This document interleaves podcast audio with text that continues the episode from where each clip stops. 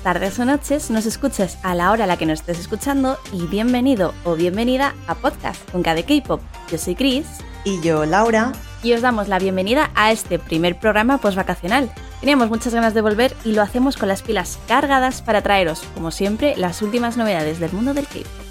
La verdad es que hasta la fecha no nos habíamos tomado unas vacaciones tan largas y he de decir que en algunos momentos me he llegado hasta aburrir porque claro, no había nada que grabar ni preparar del podcast.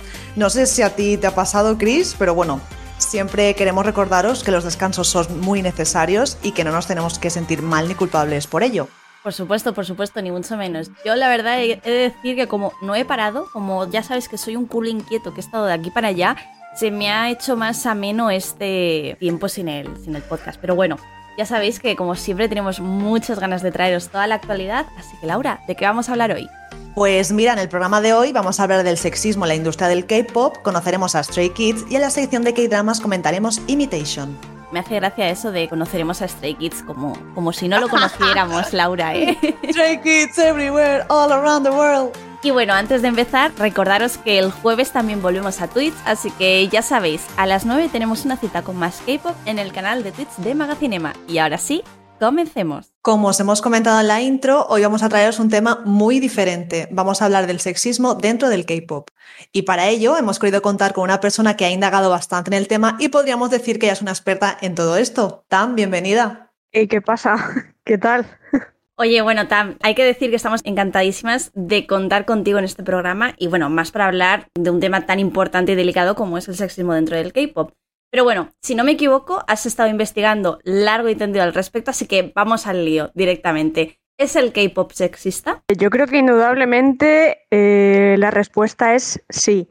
Como toda industria creada en una sociedad machista, patriarcal, tienen los valores de esa, de esa sociedad. Además, como es una industria tan sumamente comercial, pues al intentar vender no pueden salirse mucho de lo que es el canon de los valores de la sociedad. Sí es cierto que ha habido un avance en cuanto a igualdad de género, en lo, en lo, que se refiere a la igualdad de género, en los últimos años gracias a la expansión internacional, pero es más por un tema económico que por una intención real de cambiar esos valores. Vamos, que aquí tira más el dinero que, que, otra cosa, que no lo cambian por porque hayan evolucionado en el pensamiento, sino porque al fin y al cabo tienen que adaptarse a la globalización en ese aspecto, ¿no? Efectivamente, y para eso, de hecho, tenemos para prueba un botón que se ha visto las dos sentencias. Por un lado, la sentencia del exnovio de Gohara por maltrato que fue, no sé si era de uno o dos años, y la sentencia que ha salido hace nada de uno de los chicos de B2B por consumo y tenencia de marihuana de no sé si han sido cinco años o algo así. O sea que realmente es que la sociedad coreana todavía le queda mucho camino por recorrer en cuanto a igualdad de género se refiere. Y es que esa es la prueba más, más clara. De hecho, eso mismo se lo dije a Chris cuando salió la sentencia de Ilun, de B2B, con lo de la marihuana. Le dije, no puede ser que le hayan puesto cuatro años o así, cuatro o cinco años de prisión y luego temas más importantes, delicados, como bien has comentado, el de Gohara, la extorsión que sufrió la pobre chica, mmm, le caiga menos pena. O sea, las leyes me parecen absurdas. Sí, sí, no, es que es algo que es inentendible. Yo lo comentaba con mis padres y tal, y claro, mi madre me decía, pues sí, pero es que hay países en los que la, el consumo de drogas está muy penado y yo, mm, ya, pero no puede estar más penado el consumo de una droga blanda o de cualquier droga, el consumo propio, o sea, ya no la venta, es que el consumo, que el, el agredir físicamente y extorsionar a una persona. Exacto, que luego encima fue lo que le provocó el suicidio. Es que me parece, vamos, increíble. Claro, es que lo de Gohara mmm, se habla de suicidio, pero yo para mí es un asesinato. O sea, lo de Gohara, tanto lo de Gohara como lo de Sully, no fueron suicidios, es que para mí fueron asesinatos. De, yo también ya bien lo mismo. Claro, ya bien sea del exnovio. ¿Mm? Que me sumo, que me sumo totalmente, estoy totalmente de acuerdo con vosotras, ¿eh? Claro, es que ya sea por parte del público, por parte de, del exnovio, por, es que no, no. Yo lo dicho, estoy totalmente de acuerdo y sí que hemos hablado aquí en, en el podcast en varias ocasiones de que precisamente en Corea tanto el consumo, tenencia, etc., todo lo relacionado con las drogas. Siendo una persona coreana, o sea, siendo ciudadano coreano, ¿vale? Independientemente lo hagas en un país que está permitido, si se enteran en Corea, eso está igualmente penado, o sea, lo cual sigue, me sigue pareciendo igualmente una locura, ¿no? O sea, que llegue hasta ese punto. Pero es curioso como esas cosas, ¿vale? Como lo de la marihuana, bueno, lo de la marihuana y lo de y lo de apostar, ¿vale? Que no solamente vamos a centrarnos en la marihuana, que, ambas cosas son allí súper, súper penadas, ¿no? Pero es alucinante como esos dos conceptos son tan tabús y otros como este que hemos mencionado no lo son. O sea, a mí me parece alucinante. Pero bueno, yo quiero pensar que poco a poco, aprovechando toda esta globalización y que se está viendo poco a poco en esas cosas, va a influir lentamente, porque al fin y al cabo las sociedades es, eh, las cosas no cambian de la noche a la mañana,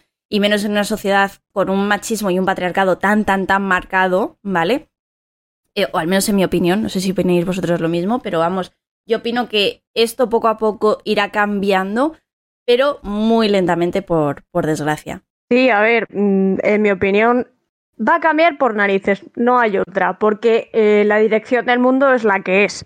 Sí es cierto que en países en los que el feminismo eh, está más desarrollado estamos mm, experimentando un retroceso, pero por lo general eh, la tendencia mundial es que el feminismo cada vez sea más grande. Entonces en Corea eh, los movimientos feministas que ha habido van cogiendo cada vez más fuerza, pero va lento, va lento. Bueno, mejor tarde que nunca, eso, eso por supuesto, la verdad. Sí, no, efectivamente. Bueno, a ver si por lo menos vivimos para verlo. Y Tam, ¿crees que se puede hacer un concepto sexy sin ser sexista? Bueno, para mí tan sexista es el mostrar el cuerpo de una mujer con un fin comercial como el taparlas de cuello hasta los tobillos para que no se vea nada. Pero en cuanto a los conceptos sexys, para mí la clave es cómo se sienten, eh, en este caso, las idols. O sea, si ellas quieren hacerlo, si tienen predisposición, si se sienten cómodas, si ellas lo han elegido, que todos sabemos que en esta industria es complicado que los propios idols elijan nada, porque si no al final lo que va a ocurrir es como el caso de Stellar con Vibrato, ¿no? Que las pobres muchachas pues no sabían muy bien lo que estaban haciendo y ellas mismas han reconocido que eso en su conjunto de vibrato les produjo hasta un trauma. Es que precisamente el caso de, de Stellar, con precisamente la canción esa que has dicho de vibrato, es muy fuerte lo que ves, ¿eh? O sea, yo no entiendo, encima siendo en Corea como son, que hayan permitido un videoclip de ese estilo, porque me refiero siendo como son por porque luego hemos visto a, no me acuerdo qué grupo fue, seguro que Laura me sabe ayudar en este aspecto, que hicieron una canción que se llama Lívido, creo que fue On and Off, ¿puede ser? Only One Off. Sí. Only One Off, Only One Off, perdona. Sí, está On and Off y Only, only One Off. Por que a eso- veces nos rayamos. Es que a veces me confundo, por eso te he dicho, digo, creo que sí, Laura sí. sabe exactamente cuál va a ser. Y era un concepto... Exacto, la del líbido. que- exacto, y era un concepto que sí, evidentemente los muchachos iban tapados, no era un vibrato de, de Stellar, evidentemente. Pero Hombre, no la- iban tan tapados, ¿eh? bueno, en comparación, creo que había No sé. más tela en todo el conjunto de, de, de Stellar que en un chico. Creo, ¿sabes? O sea, en comparación. Pero bueno, que al final la canción hablaba precisamente de eso, del, del líbido y, de, y del deseo sexual y demás. Y me sorprende que una cosa lo hayan como cortado, ¿no? En los shows musicales, parte de los de la escenografía y demás. Y la canción incluso, que bueno, ya sabemos cómo son, repito, en Corea. Pero lo de Estelar no, Estelar está ahí, sigue en YouTube y, y- y bueno. Y un poco chiste parece a veces eh, el, el K-pop en, este, en estos aspectos. Bastante hipócrita, también te digo. Sí, porque por otro lado, o sea, mm, sí, mucha censura, porque por ejemplo esto le pasó a AOA con Miniskirt, que les cambiaron la coreografía con el tema de la cremallera y toda la historia, pero luego fue la canción, una de las canciones que más reproducciones tuvo de estas chicas. Eh, es que es, es, la doble moral, ¿no? Es el censuramos por un lado, no puedes hacer este paso de baile o no ponemos tu videoclip en televisión, pero luego el público coreano, mmm, los hombres coreanos, eh, le dan muchísimas visitas. Y luego, por supuesto, a las mujeres se las censura y a los hombres prácticamente no. Se les censura más por decir palabras malsonantes o por decir marcas que por algún tipo de movimiento de corte más sexual o erótico. De hecho, justo eso te quería preguntar, lo queríamos preguntar un poco más adelante, pero bueno, voy a, voy a rescatar la pregunta ahora con el permiso de Laura. Y es que, claro, el sexismo está también reflejado no solamente en las letras, sino en los vestuarios, ¿no? Pero encontramos igualmente diferencias claras entre grupos masculinos y femeninos. No sé si quieres comentar algunos ejemplos o hablarnos un poco más en profundidad de esto. La diferencia, sobre todo en cuanto a vestuarios, viene en la comodidad. Es decir, ellos suelen ir vestidos de una manera mucho más cómoda para bailar, incluso aunque muestren cuerpo, el cuerpo masculino está mucho más normalizado, con lo cual no se ve como un escándalo que un idol eh, masculino salga sin camiseta. Sin embargo, ellas, pues que si el vestido lo más corto posible, que si ropa muy ajustada, que si tacones, que una de las quejas principales, una de las críticas principales que reciben los grupos de chicas es que no bailan, que solo mueven los brazos o que sus coreografías no son lo suficientemente difíciles, pero es que ponte tú a, bailar con unos tacones o con ese vestido que se te está subiendo cada dos por tres, que necesitas de unos pantalones de seguridad para no enseñar demasiado o para sentirte cómoda en el escenario. De hecho, justo eso quería comentar, que muchas veces hay más vídeos. Eh, tú buscas en YouTube, ¿no? Y miras en YouTube y buscas K-pop sexy y ves más referencias. De hecho, las únicas referencias que ves son las femeninas antes que las masculinas. Yo no he encontrado todavía un, un vídeo, que, que tampoco es que busque este tipo de cosas así por, por hobby, no os voy a engañar, pero bueno, informándome del tema, pues lo típico que buscas este tipo de cosas, ¿no? Y al final te paras a pensar y lo que ves es todo chicas. Y ya no solamente esto, con lo que estabas mencionando, me ha recordado a los típicos vídeos que hay de mm, en YouTube, ¿vale? Que esto sí lo suelo buscar yo, que es más propio de mí, de, de, datos curiosos o de fallos de cuando se equivocan en el escenario o pasan cosas de esas, ¿no? Y hay unos en concreto que van sobre el vestuario, ¿no? Sobre vestuario, que es lo típico, que se te caen las extensiones, que se rompe un tacón, que se cae un collar o lo que sea, ¿no? Pues dentro de esos vídeos también se ven cómo hay chicas que, que precisamente lo que has dicho tú, que se tienen que bajar un poquito el vestido porque se les va subiendo a lo largo de la, de la actuación, que por mucho que tengan los pantalones de seguridad y demás, sigue siendo algo incómodo al fin y al cabo. Y aparte, claro, no os olvidéis que tienen que estar sonriendo todo el rato, o sea, mmm, tienen que ser bastante, bastante... Duro. Incómodo, pero con cara de aquí no está pasando nada. Exacto, tienes que mantener la compostura, ya sabemos, ¿no? Ya no solo eso, o sea, ya no solo el vestuario dentro del escenario, o sea, en las ceremonias de premiaciones y demás, que suelen hacerse siempre a final de año, ahí también hay una diferencia súper clara. O sea, ellos llegan en su traje, con abrigo, y aparecen ellas con su vestidito, enseñando pierna, que es que si te fijas, las ves hasta tiritar del frío que tienen.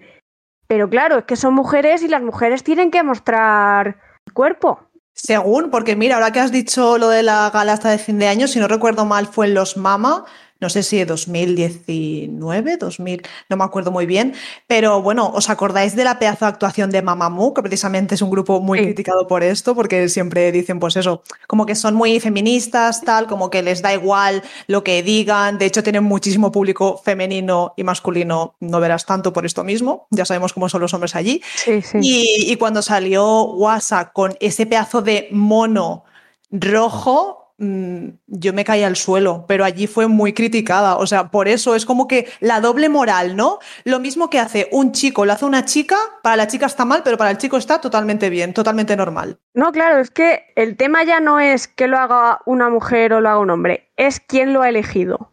Si lo elige una mujer, está mal. Si lo elige un hombre, está bien. Es decir, si es el hombre el que te pone el estilismo que tienes que llevar en esa premiación, está muy bien. Pero si eres tú misma quien ha elegido tu ropa, está mal. Porque es la crítica de Mamamoo de siempre, de Juasa enseña demasiado, Solar enseña demasiado, Moonbiol no enseña lo suficiente mm, y así. Pero es un poco también la doble moral de cuando quieren ir un poco mm, menos eh, enseñando, también las critican por ello. Y es como en plan, da igual ya a veces lo que hagas, que nunca vas a estar cómodo, haga lo que hagas, y que voy a vestir lo que yo quiera, muchas veces. Claro, es que al final mm, nunca llueve, nunca llueve a gusto de todos. Entonces, mira, si voy a tener que salir al escenario, mm, prefiero hacerlo cómoda antes que gustar a todo el mundo. Pero claro, eso se lo puede permitir Mamamoo y ya.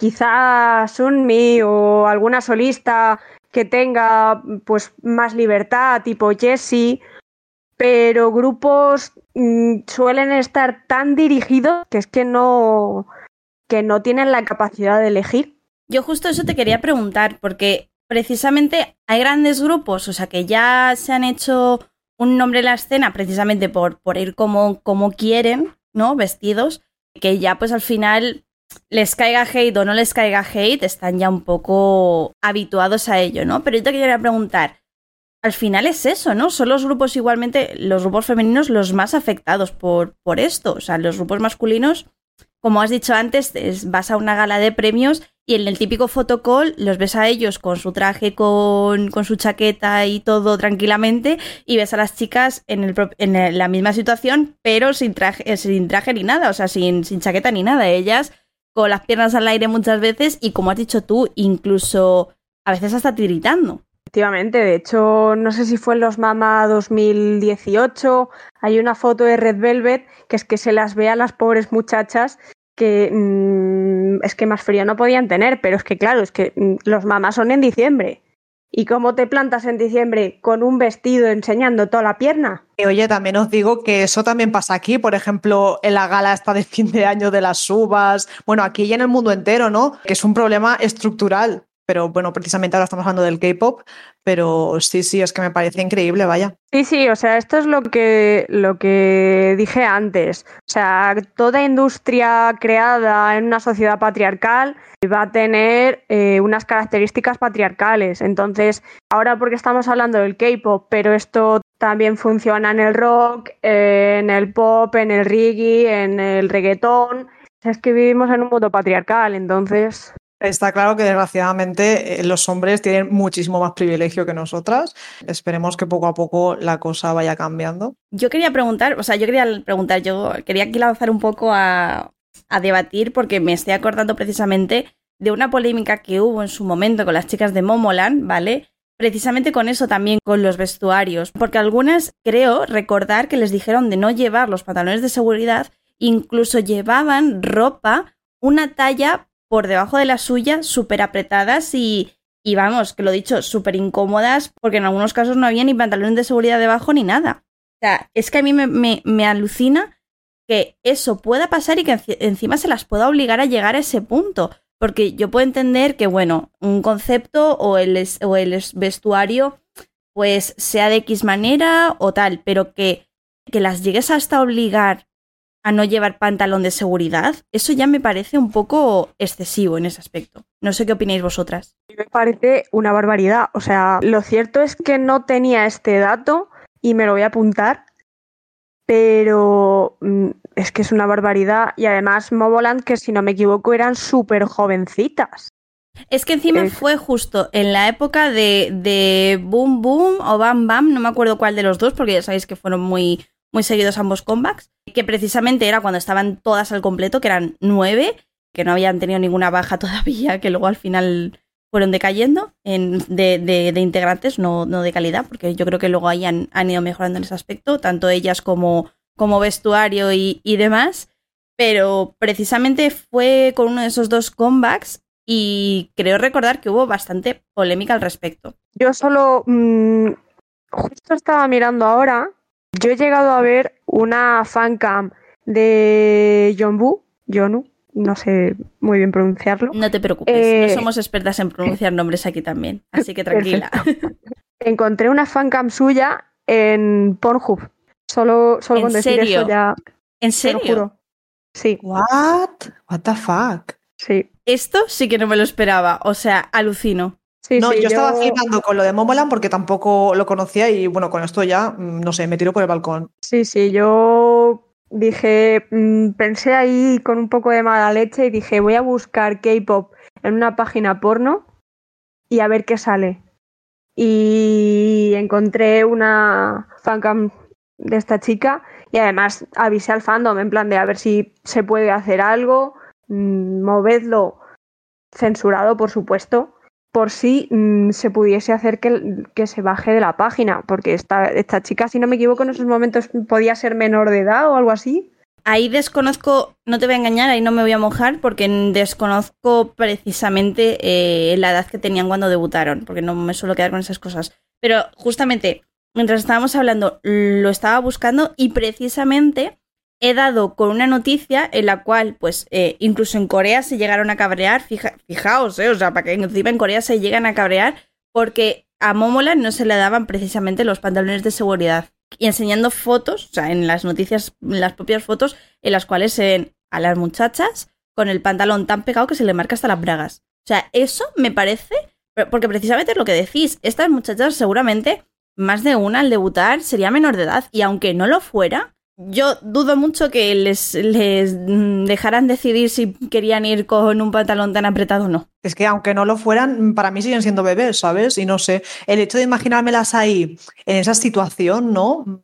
De verdad, me pone enferma, pobrecillas. Y luego tenemos también casos como el de Chui de Twice, que nada más debutar tuvo que hacer una un comercial, no sé si era para LG o no me acuerdo de, de qué marca, en el que salía bailando súper sexy, con un top y unos pantalones súper cortos, en tacones, y los comentarios en los foros de los hombres coreanos diciendo que que las de 16 debían de ser legales, que bueno, y luego hay que recalcar que es que la mayoría de edad en Corea se alcanza a los 20, no a los 18 como ocurriría aquí en España, o sea que no es lo que se dice aquí de que los de 16 que puedan votar, no, es que es retrasar, o sea, adelantar la mayoría de edad cuatro años.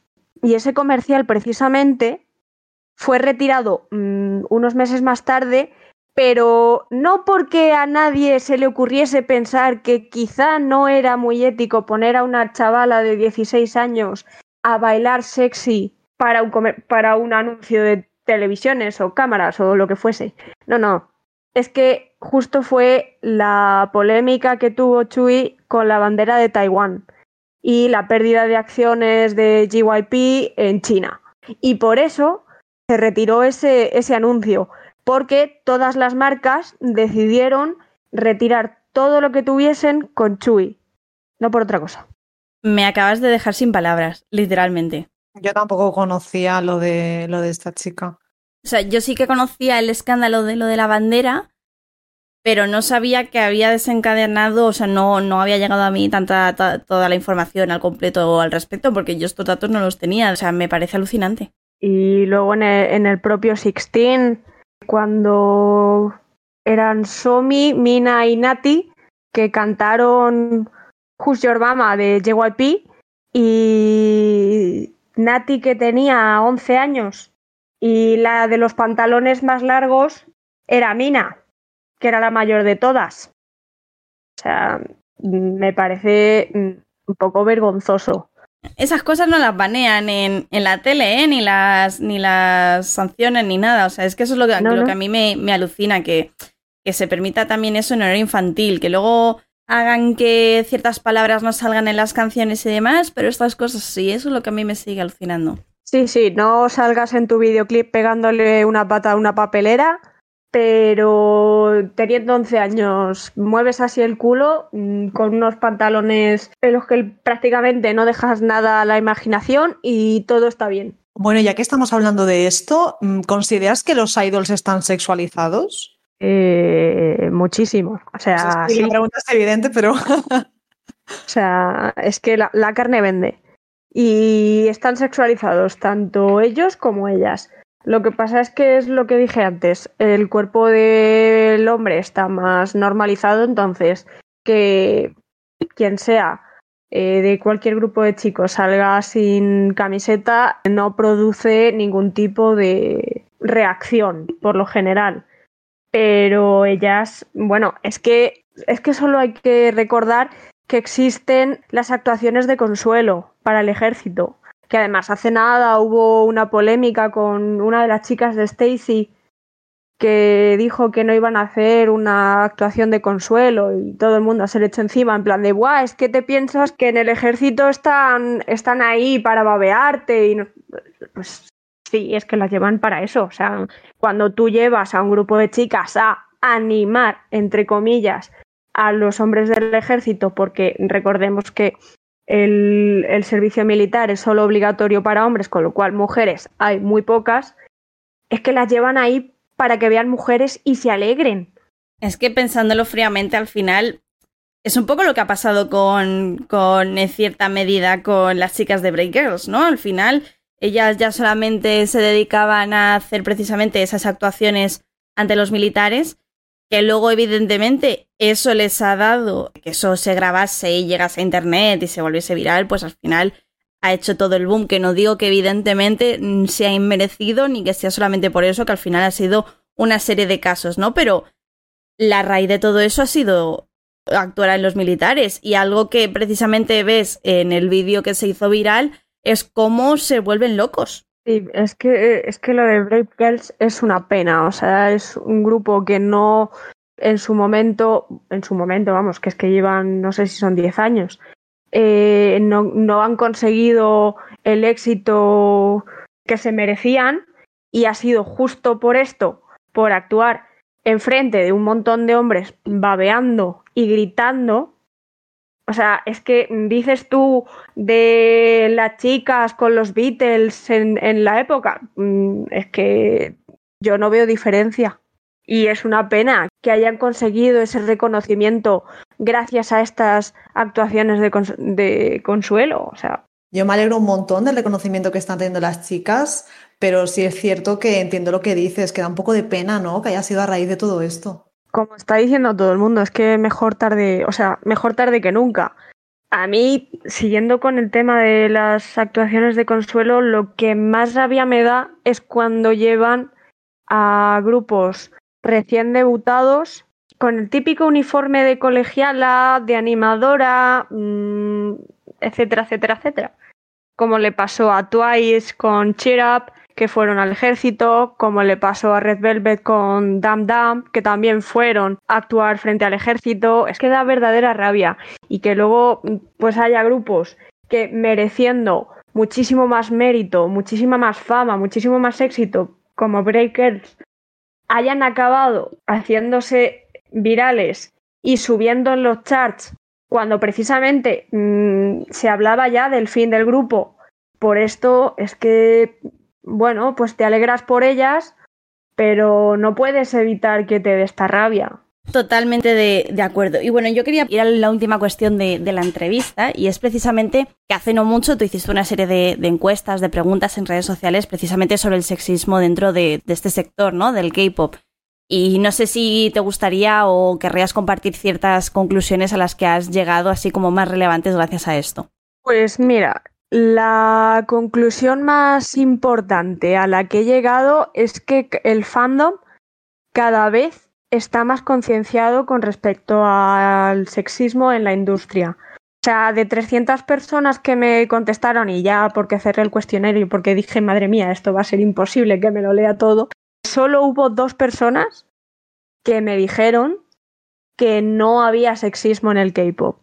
Luego, a lo mejor podía coincidir o no coincidir en las opiniones que me estaban dando las preguntas abiertas. Bueno, pero lo más importante es eso, que el fandom cada vez está más concienciado.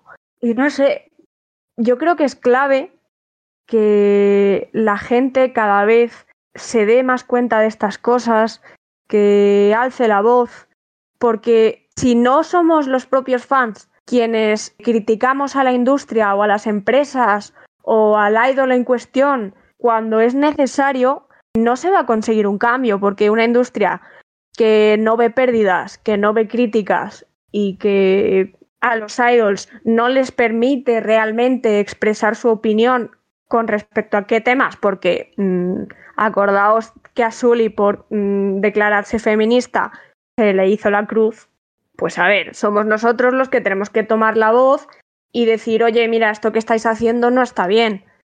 Y para prueba, por ejemplo, con el escándalo de, de Calcomaní de Mamamoo, con aquella escena en la que se romantizaba una escena, una escena de abuso, que fue gracias a la crítica de los fans que se quitó del videoclip esa escena.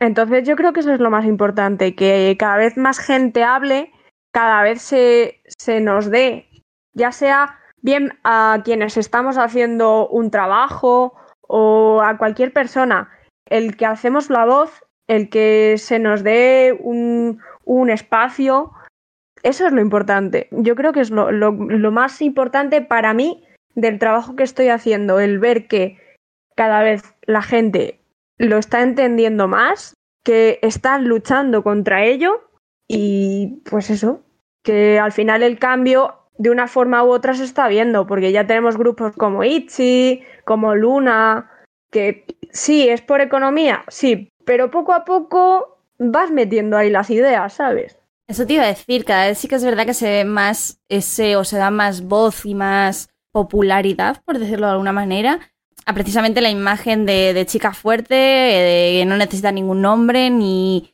ni, ni, nada, ¿no? Y que precisamente habla de, de, eso, de ser fuerte, de tirar para adelante, ese, ese concepto Girl Crash que cada vez se está popularizando más. Sí, bueno, que además es, es curioso porque eh, sí, hablando con alguien que me contestó en la encuesta y me lo, me lo recordó, me dijo, Missy en su momento sacaron una canción que era I Don't Need a Man.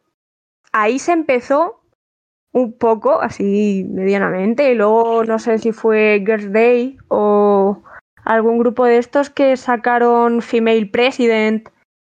Y luego de ahí pues Mamamoo con el tiempo han ido cogiendo ese concepto, haciéndolo más suyo. Y luego ya los grupos que están saliendo ahora en cuarta generación van todos encaminados hacia ese estilo. O sea, lo que es el concepto cute se está abandonando. Y al final tampoco tiene nada de malo el concepto cute, ¿eh? que también es bienvenido siempre y cuando sea un concepto más y no a modo de, de sexualizarlo, ¿no? Por decirlo de, de, esta manera. Sí, sí, o sea, el sexismo no está en el concepto, el sexismo está en lo que lleva la canción. Lo que pasa es que sí es cierto que existe una cultura de la infantilización que es un poco turbia. Entonces ese es el problema de los conceptos cute y también el tema de pues de qué hablan, porque si tú en un con un concepto cute, que si no me equivoco esto lo hizo CLC, hablas de del consentimiento, de cualquier tema así un poco más fuerte, en plan más igualitario, está perfecto. El problema es cuando se utiliza el concepto cute para enseñar lo típico, la niña mona hablando del romance adolescente o cualquier cosa así. Ahora el problema es que se está viendo una especie de batalla entre el concepto cute y el concepto girl crush, como si fuesen cosas completamente opuestas. Y no. Pues por mi parte estoy totalmente de acuerdo contigo, Tam. Y bueno, no sé si quieres decir algo más o quieres que demos por finalizada esta entrevista. Yo quería daros las gracias por traerme aquí y darme la oportunidad de hablar un poco de, mi trabajo, que han sido bastantes meses y los que me quedan, porque esto al final empezó como un trabajo, o sea, yo estoy estudiando promoción de igualdad de género y esto empezó como un trabajo para una asignatura que se llama Información y Comunicación con perspectiva de género. Y por tema de plazos de entrega no me dio tiempo hacerlo todo lo extenso que yo quería. De hecho, me pasé de, extensión, o sea, me pusieron un límite de 50 páginas y yo presenté un documento de 71, pero aún así me faltaban muchas cosas, entonces eh, ahora estoy intentando pues hacerlo más extenso, más, bueno, un trabajo bastante más grande y más interesante, a mi parecer. Eh, estoy analizando un poco la historia de Corea, de cómo fue eh, la mujer en el, en el periodo Joseon, luego con la ocupación japonesa, con la separación de las Coreas y el hecho de que me estéis dando aquí un espacio para que pueda hablar un poco de, de mi trabajo, pues es de agradecer y de agradecer mucho. Para nada, para nada, Tam. O sea, nosotras somos las que debemos agradecerte esto porque precisamente es un tema que es muy extenso y muy delicado. Al fin y al cabo, pues mm, requiere mucha investigación. Tú, lo dicho, eres una experta. Basta, basta con oírte hablar y todos los datos e información que nos has traído. Y lo dicho, yo desde aquí, y creo que si me lo permite Laura, eh, lo digo, o sea, que si me lo permite Laura, creo que estará de acuerdo conmigo, te invito a que si quieres cuando termines ese trabajo, si quieres venir aquí y aportarnos toda la información añadida que creas que se ha quedado aquí un poco en el aire o más mm, ejemplos o, cosas extras así que quieras añadir, estás totalmente invitada a volver a ilustrarnos, por supuesto. Yo encantadísima, ya lo digo. Fenomenal, fenomenal. Pues ahí queda, lo dicho, muchísimas, muchísimas gracias y esperamos volver a escucharte pronto. Pues muchas gracias a vosotras. Bueno, pues como ya estamos acostumbrados, toca seguir conociendo a los grupos más relevantes del mundo del K-pop y renaudamos esta sección por todo lo alto hablando de un grupo que personalmente es uno de mis favoritos. Así es, en esta ocasión toca hablar de un grupo top de la cuarta generación que si antes nos encantaba, a raíz de Kingdom, tanto Chris como yo hemos caído en el pozo de lleno. Y sí, como os estaréis imaginando, me estoy refiriendo a los chicos de Stray Kids y para ello contamos con una invitada muy especial que además forma parte de la fanbase española del grupo. Bienvenida, Ami. Hola chicas, encantada. Bueno, a mí, las que sí estamos encantadísimas de que estés aquí para hablarnos de, bueno, de este grupo que, que, me encanta, ya lo he dicho, es uno de mis favoritos, somos nosotras. Pero bueno, vamos a empezar por el principio, ¿te parece? Cuéntanos, ¿quiénes son Stray Kids? Pues Stray Kids son un grupo de la JYP Entertainment que debutaron oficialmente el 25 de marzo de 2018 aunque tuvieron un par de actividades y un álbum completo de canciones pre-debut que hicieron durante el programa Survival, que fue como a finales de 2017, si no recuerdo mal. Al principio iban a faltar dos miembros, que no voy a decir quiénes son, pero finalmente debutaron todos juntos y el grupo está compuesto por Banchan, que es el líder, que junto a Chanbin y Han forman la subunidad de Three Racha, que son los que llevan a cargo la composición y la producción de las canciones. Luego también están Lino, Hyunjin y Félix, que son los que llevan la dance line, por así decirlo, y también participan en algunas de las creaciones de las coreografías. Y luego Sunmin y Ayen, que son los más pequeñitos del grupo y los que llevan la vocal line. De hecho, si no me equivoco, corrígeme, Racha ya debutó incluso antes de Stray Kids, ¿verdad? Que tenían ahí sus propios pequeños ahí proyectos de, de música. Eh, no era un debut como tal, porque no eran un grupo registrado, pero sí que hacían mini conciertos. De hecho, hay algunas actuaciones en YouTube que se pueden buscar y, están ahí públicas. Y tenían un SoundCloud con las canciones que tienen, que se pueden escuchar también. Por YouTube hay un montón de playlists con las canciones de, de Cirracha y, está muy chula. Eso es mi line favorita, la verdad. Hombre, como para no. Y cuéntanos a mí cuál es su evolución, cómo han ido creciendo y destacando en la industria. Pues mira, yo lo sigo desde agosto de 2018 más o menos y aunque no lo he vivido desde el debut debut, más o menos he visto los tres saltos más importantes que yo creo que han tenido. La primera trilogía de álbumes fue la de I Am Not, I Am Who y I Am You.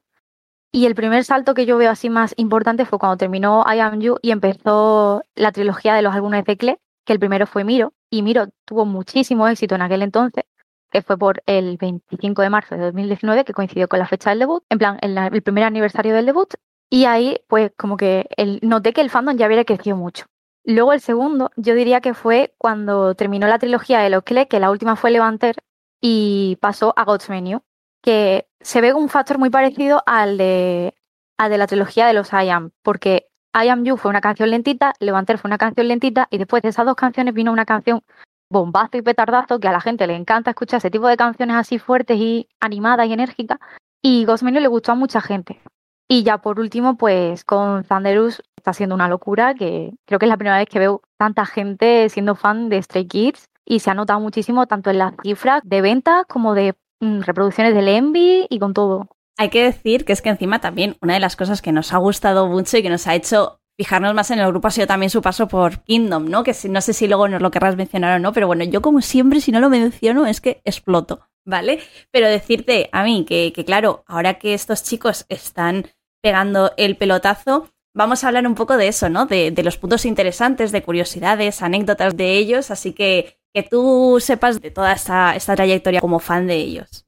Eh, bueno, a ver, yo como puntos interesantes, algo que a mí me llama mucho la atención de Stray Kids es que el grupo está hecho completamente por ellos. O sea, un día Banchan se levantó y dijo, te quiero a ti, a ti, a ti en mi grupo y debutamos juntos. Y tanto el nombre del, grupo como el logotipo están hechos también por Banchan, eso se ve en el survival del predebut.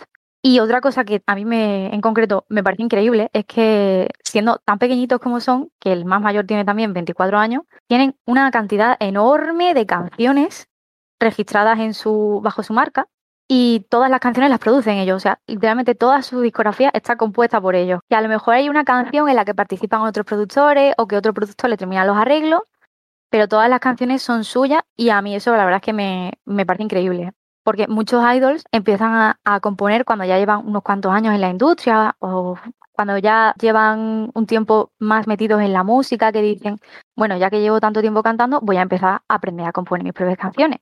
Pero no, eh, Stray Kids y la verdad es que creo que varios grupos de la cuarta generación ya también componen sus propias canciones desde el principio y eso a mí me parece súper chulo. Y de hecho hay cinco canciones en la discografía de Stray Kids como tal que vienen de canciones de, que ya existían desde el Free Racha, que están en los álbumes de I Am You, en los CLE. Sí, y ya están, en los CLE. Son las que se llaman Mixtape 1, 2, 3, 4 y 5. Son todas canciones de, de, de Free Racha, o sea que se pueden volver a escuchar las versiones antiguas en YouTube, como he dicho antes. Sí, pero bueno, lo bueno también te digo de que estén en el disco es que luego la, gente que a lo mejor esté por la calle y se ponga en Spotify lo, lo puede escuchar en cualquier momento, que, que no tienes que acudir a YouTube o, o, similar, que eso también es, es lo bueno. En realidad, hasta el álbum de Yellowwood no pasó porque las mixtape 1, 2, 3 y 4, o 1, 2 y 3, me parece que son las 1, 2 y 3, no me acuerdo, ¿eh? Pero hasta cierto punto eran solo canciones que venían en el disco físico, o sea que no la podías escuchar a no ser que te la descargases de YouTube o ilegalmente. Yo aquí y... siempre poniéndonos las cosas difíciles para escuchar. de verdad, de verdad. Pero bueno, luego ya en Yellowwood está TMT, la title que es Side Effects, Ah, y la intro, que me he olvidado de Road Not Taken. Y luego ya están en formato digital todos los mixtapes que faltaban tener digitales. Y en Levanter creo que ya pusieron Levanter en digital directamente. No me acuerdo, la verdad es que no me acuerdo. Pero sí que lo pone complicado. A mí lo que más me gusta de este X, de hecho, es lo que has dicho tú, que es un grupo que se autoproduce su propia música, ¿sabes? Y, y eso es de valorar un montón, porque tiene muchísimo trabajo detrás. Sí, sí, vamos, yo opino, ya lo he dicho cinco veces, lo diría mil veces más, es que me parece increíble la mente que tienen y la de canciones que todavía no han sacado porque ellos mismos muchas veces lo dicen en sus V-Live o cuando hacen el típico vídeo de intro antes de un comeback, siempre dicen, tenemos un montón más de canciones que nos encantaría enseñaros, no sé qué. Pues ¿dónde están? Que yo quiero verlas ya. Oye, yo encantada, ¿eh? Cuando me las quieran enseñar, yo aquí happy y feliz, ¿eh? Y bueno, este comeback ha sido una locura y los chicos han conseguido con él un montón de victorias merecidas en los shows, así que bueno, nosotras las más felices y orgullosas sí somos. Pero a mí cuéntanos en profundidad los premios e hitos más relevantes de los chicos. Pues eso precisamente que has dicho a mí me ha parecido increíble porque desde que debutaron ganaron un win con Miro, otro win con Levanter, dos con Ghost Menu y ahora llevan ya más de cinco o sea que eso no había pasado nunca hasta ahora y están como en racha, ¿no? Que, que no es que sean dos y luego ya está, sino que llevan ya mm, un montón de premios, todo seguido, y hasta los chicos están súper agradeciendo eso un montón. Todos los días suben un mogollón de fotos diciendo gracias, este y no sé qué. Y los lives que hacen después, qué monos. Ay, sí, celebrando siempre, es que están pequeñísimos, en serio, son súper chiquitos. Pero a mí lo que me parece también muy, muy, muy destacable, yo es que siempre me remonto un poco al pasado, ¿no? Pero a mí cuando en 2018 ganaron más de 10 premios rookie, se me cayó la peluca. me pareció increíble. Dije, Dios mío, ¿cómo pueden haber conseguido tantos premios? Que llevan cuánto? Mm, si debutaron en marzo y las entregas de premios suelen ser casi siempre en diciembre de ese mismo año o en enero del siguiente, llevaban nada debutados y ya tenían tres álbumes, diez premios rookie y yo, bueno, madre mía, la que están liando. A mí ya tenían el corazón ganado en ese, en ese entonces y dije, vamos, aquí me quedo yo para siempre. Qué talento. Hombre, iban apuntando maneras. Yo eso lo desconocía. Diez premios rookie. Uh. Oye, eh, me parece alucinante. Yo tampoco tenía ese dato. Y pues también ahora con Noisy han batido otro récord y es que ahora son el grupo con más venta de la JYP entre todos los artistas de la empresa, teniendo en cuenta que JYP tiene artistas que han tenido mucho tirón durante mucho tiempo. De hecho, han logrado vender más de un millón de copias de Noisy y han conseguido el título de Million Sellers. Y otra cosa que a mí me, encanta también es que, que, son el grupo de la cuarta generación con más canciones registradas con copyright en Conca. O sea, Banchan es el primero de esa lista y tiene ya 85 canciones. También es el segundo con 78 y Han el tercero con 75. Pero esos datos todavía no están actualizados, ¿vale? Porque estaba mirando la tabla y son de marzo de este año, si no recuerdo mal. O sea que todavía tienen que añadir las de Noisy, que son, no sé si 11 canciones, 12 canciones o por ahí. O sea que ese número va, a subir otra vez más. Y así recientemente, pues como habéis dicho ya varias veces, la victoria de Kingdom, que ha sido uno de sus hitos más grandes para mí también. Ellos también están orgullosísimos, el fandom está orgullosísimo y el fandom se ha esforzado muchísimo por conseguirles ese premio y mucho orgullo con, con lo de Kingdom mucho orgullo y merecido, porque vamos, eh, a mí me flipó ver por Twitter cómo juntasteis tantas fanbases de diferentes sitios eh, para votar. O sea, es alucinante. De hecho, yo cuando, el día que de la final iba a votar, eh, la aplicación es que mm, estaba caída, no se podía hacer nada. Al menos yo no pude llegar a votar. Bueno, yo intenté votar, yo quiero pensar que llegué a votar, pero la aplicación se queda ahí un poco pájara. Algo parecido en la ronda, en la ronda cero, por así decirlo, que hubo una. Si Kingdom se, se retransmitió en marzo o en mayo, no, eh, no, en junio, no me acuerdo, no me acuerdo ya.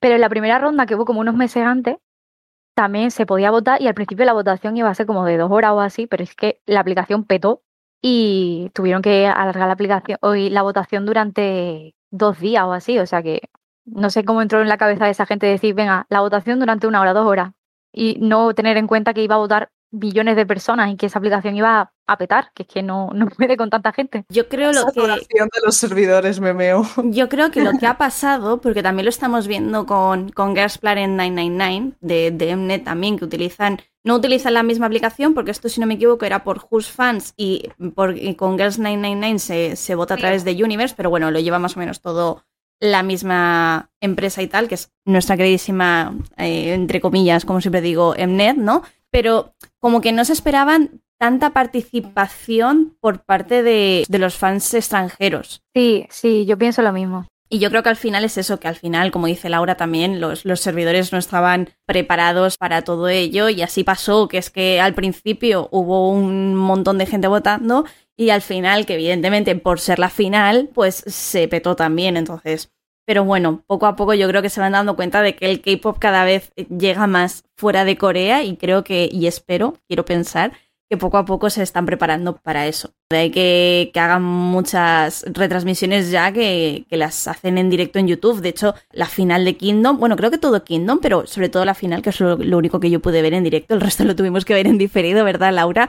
Fue, fue en directo en el propio YouTube y vamos, alucinante porque había un montón de gente viéndolo en el momento, un montón de comentarios, o sea, es una locura. Los episodios creo que no fueron en YouTube porque recuerdo que nosotras tenemos que estar también tuiteando cada vez que iba a empezar un episodio, meteros aquí en este enlace, ay, que se ha caído el enlace, poner otro enlace, ay, que se ha caído este enlace también, pero la final no me acuerdo.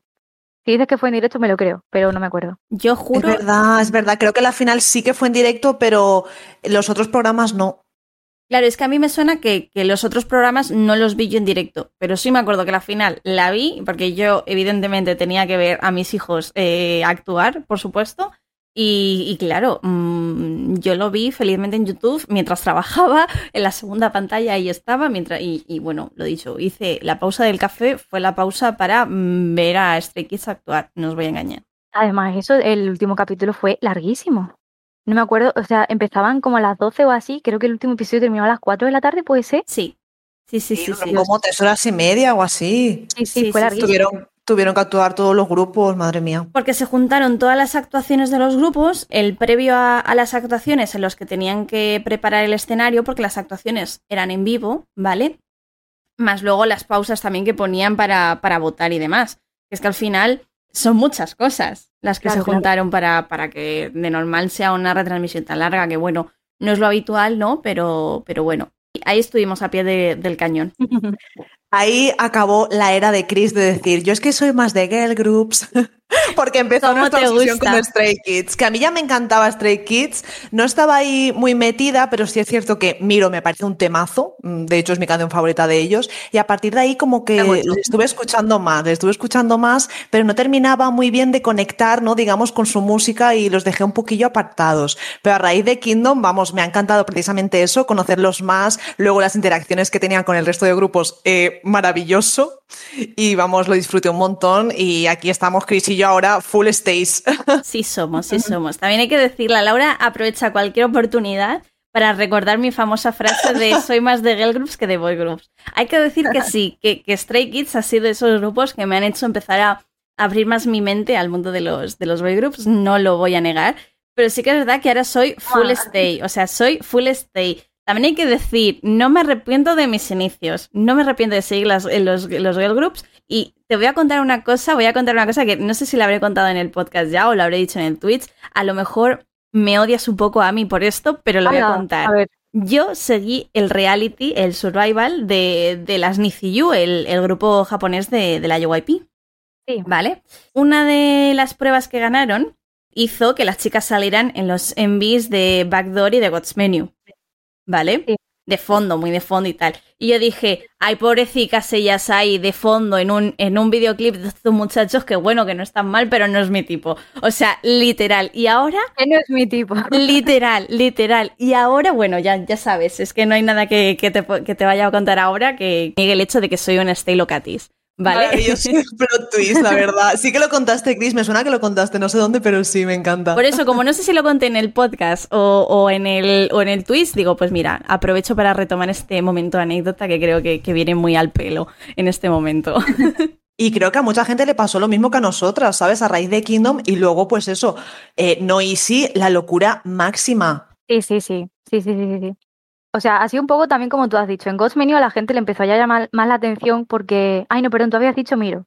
Bueno, con Miro también, con Miro también te- eh, tuvieron, de hecho, amigos míos que habían escuchado las canciones previas, mm, les daba bastante igual Stray Kids, escucharon Miro y dijeron, ¡buah, temazo, temón, tema y que... Sí, sí, sí, pero Ghost sí, Menu creo que a partir de Ghost Menu fue... Ahí no- lo notamos también nosotras, sobre todo en la fanbase, cuando, como nosotras tuiteamos siempre la- las ventas y esas cosas, que estamos pendientes a los datos, eh, nos dimos cuenta de la, de la enorme diferencia que hubo entre la era de los CLE, como he dicho antes, y con Ghost Menu. Con Ghost Menu fue un petardazo también. A veces, en el periodo de preventa, sobraba tiempo, o sea, te podías comprar al límite hasta el día del comeback, y con Ghost Menu me parece que ya empezaron a agotarse mm, días antes o así, que ya no da tiempo a comprársela.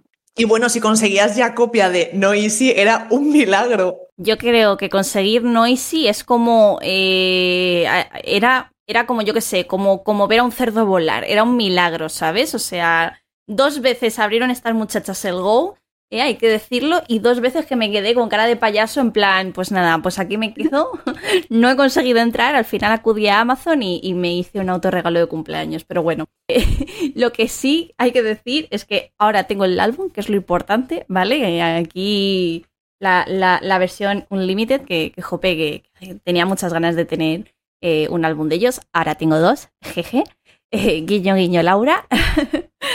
y hay que decir que una cosa que quería comentar que ha pasado esta semana pasada ha sido, ha sido un poco entrañable, que es un poco a, juego de lo que venís diciendo de Kingdom, de, de, bueno, de las amistades que han forjado también con otros grupos y demás, es que han coincidido como posibles ganadores, spoiler alert, han ganado ellos, como posibles ganadores de uno de los programas de estos semanales, creo que fue en Countdown, si no me equivoco, ¿vale? Han coincidido con los chicos de B2B. Y claro, como se conocen, y de hecho B2B eh, hizo su canción de Backdoor, ¿no? Y, hay muy buen feeling en, entre ellos, ¿no? A través de, de Kingdom y demás. Lo bonito, o sea, yo es que soy muy friki de estas cosas, ¿eh? Perdonadme, pero lo bonito que ha sido ver a B2B celebrando la victoria de Stray Kids como si fuera suya y poniéndose a bailar Thunderous con ellos, o sea, a mí eso me ha dado la vida esta semana, no os voy a engañar.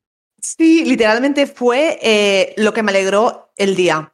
la victoria de Stray Kids y ver como en el en core este estaban con B2B, vamos, dándolo todo, Miñuka ahí bailando la coreografía, los otros eh, así animándolo, no sé, es que me encantan de verdad. A veces no tengo tiempo, pero a veces me sale algún vídeo de estos por YouTube y, aprovecho, no os voy a engañar, que, soy friki de ver de ver cuando, cuando empiezan a ver, o sea, cuando ganan, ¿no?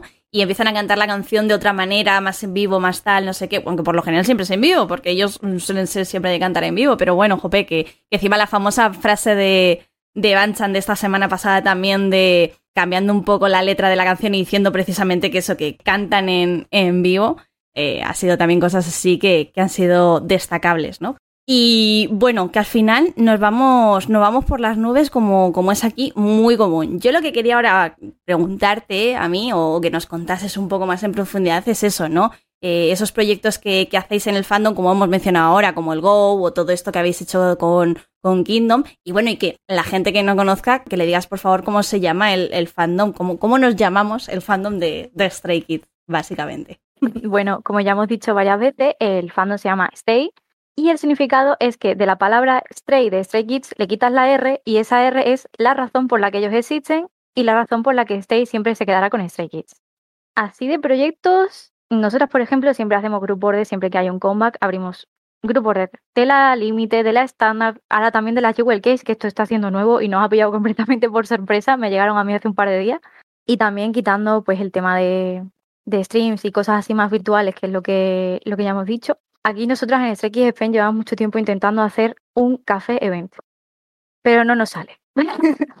Porque somos cada una de una punta de, España y decimos, pues lo hacemos en Madrid, que va a ir más gente, pero nada más que hay unas mil de allí, o lo hacemos en Málaga, que habemos tres, pero no va a venir casi nadie, no sabemos muy bien qué hacer, entonces es un, es un proyecto que tenemos un poco frustrado, porque nos hace ilusión eso de decir, quedamos varias estrellas, hablamos de los niños, no sé, ponemos musiquita, lo pasamos un ratito bien, damos regalitos, no sé, pero no sale, no sale. Quisimos hacerlo el año pasado sobre la fecha que iba a haber en el concierto para España, que iba a ser para mayo de 2020 o por ahí, pero como pasó la pandemia, pues se, canceló toda la, todo el tour de Europa. Y eso pues nos chafó un poco también el plan de, de decir, vamos a quedar un poco así todo el mundo, hacemos, aprovechamos en Madrid que va a venir mucha gente, sí, pero al final nada si vemos que hay gente interesada, a lo mejor no lo pensamos. o a lo mejor hacemos una en Madrid y otra en Málaga, no sé, no sabemos, no sabemos. Ojo, ojo, pues puedes mirarlo, ¿eh? Yo, yo me voy de cabeza, al menos a la de Madrid, ¿eh? Porque yo hay que decir que como soy de Madrid, pues me pilla cerquita, ¿no? Pero bueno, que yo no tengo ningún problema, si hay que desplazarse, a desplazarse a conocer a más estilo locatis como yo, que vamos, yo encantada. A mí me pilla un poco lejos porque soy de Valencia, pero mira, estoy deseando que se pase la pandemia, que vengan a España y que estemos nosotros tres en primera fila, dándolo todo. Sí, eso también, que dolió mucho en el sentido de, decir, coño, mm, cancelaron la gira, había gente que estaba ya ahorrando, yo por, ejemplo había vendido un mogollón de discos de otras cosas, diciendo, venga, ahorro pechada y voy al concierto ahí con la entrada a VIP, que si tengo que darle un beso en la cara, le doy un beso en la cara. Pero nada, al final, como se canceló, pues a mí en concreto personalmente me, me molestó bastante. Yo, yo, me puse a llorar y tú cuando vi la noticia de que se iba a cancelar. Es que esa semana me pilló muy mal. Entonces, ver ya la noticia de que, de que se cancelaba la gira, dije, venga, ya está, esta es la, gota que acompaña el vaso y me eché a llorar en la cama. Te entiendo perfectamente porque precisamente ese año iban a venir un montón de grupos que no habían pisado todavía España. Entonces, es modo, ¡ah! Ahora que por fin los íbamos a ver, pues, jope. Iban a venir, no me acuerdo si era Seventeen, iba a venir. Seventeen, BTS, 80s, no sé, un montón de grupos. Dios, sí, es verdad. 80s también me había olvidado de que iban a venir. Buah, es que iba a venir un montón de gente. Bueno, a ver si pasa ya lo que hemos dicho y, eso, y crucemos dedos para que Crucemos dedos para, para, que pronto tengamos noticias, porque bueno, Dreamcatcher ya ha dicho que, que, en 2022, bueno, ha dicho, se ha desvelado que el cartel de, del Barcelona Sound este pues va, a estar Dreamcatcher y si está supongo que será porque harán un tour o una gira por Europa, que esperemos que además de Barcelona pues visiten otros sitios para no tener que pagar la entrada de un, de un festival al que solamente quiero ir por, por ellas, ¿sabes? sí, sí, sí, por favor, confiemos en que 2022 sea ya mm, la vuelta de los conciertos a tope, que madre mía, vamos a llorar un montón, tanto nosotras como los grupos, los artistas que están deseando reencontrarse con sus fans. Yo aviso, si vuelven los conciertos en 2022 no va a haber más podcast, porque no voy a tener voz. no por otra cosa, ¿eh? Yo aviso. Nos pasamos a los blogs.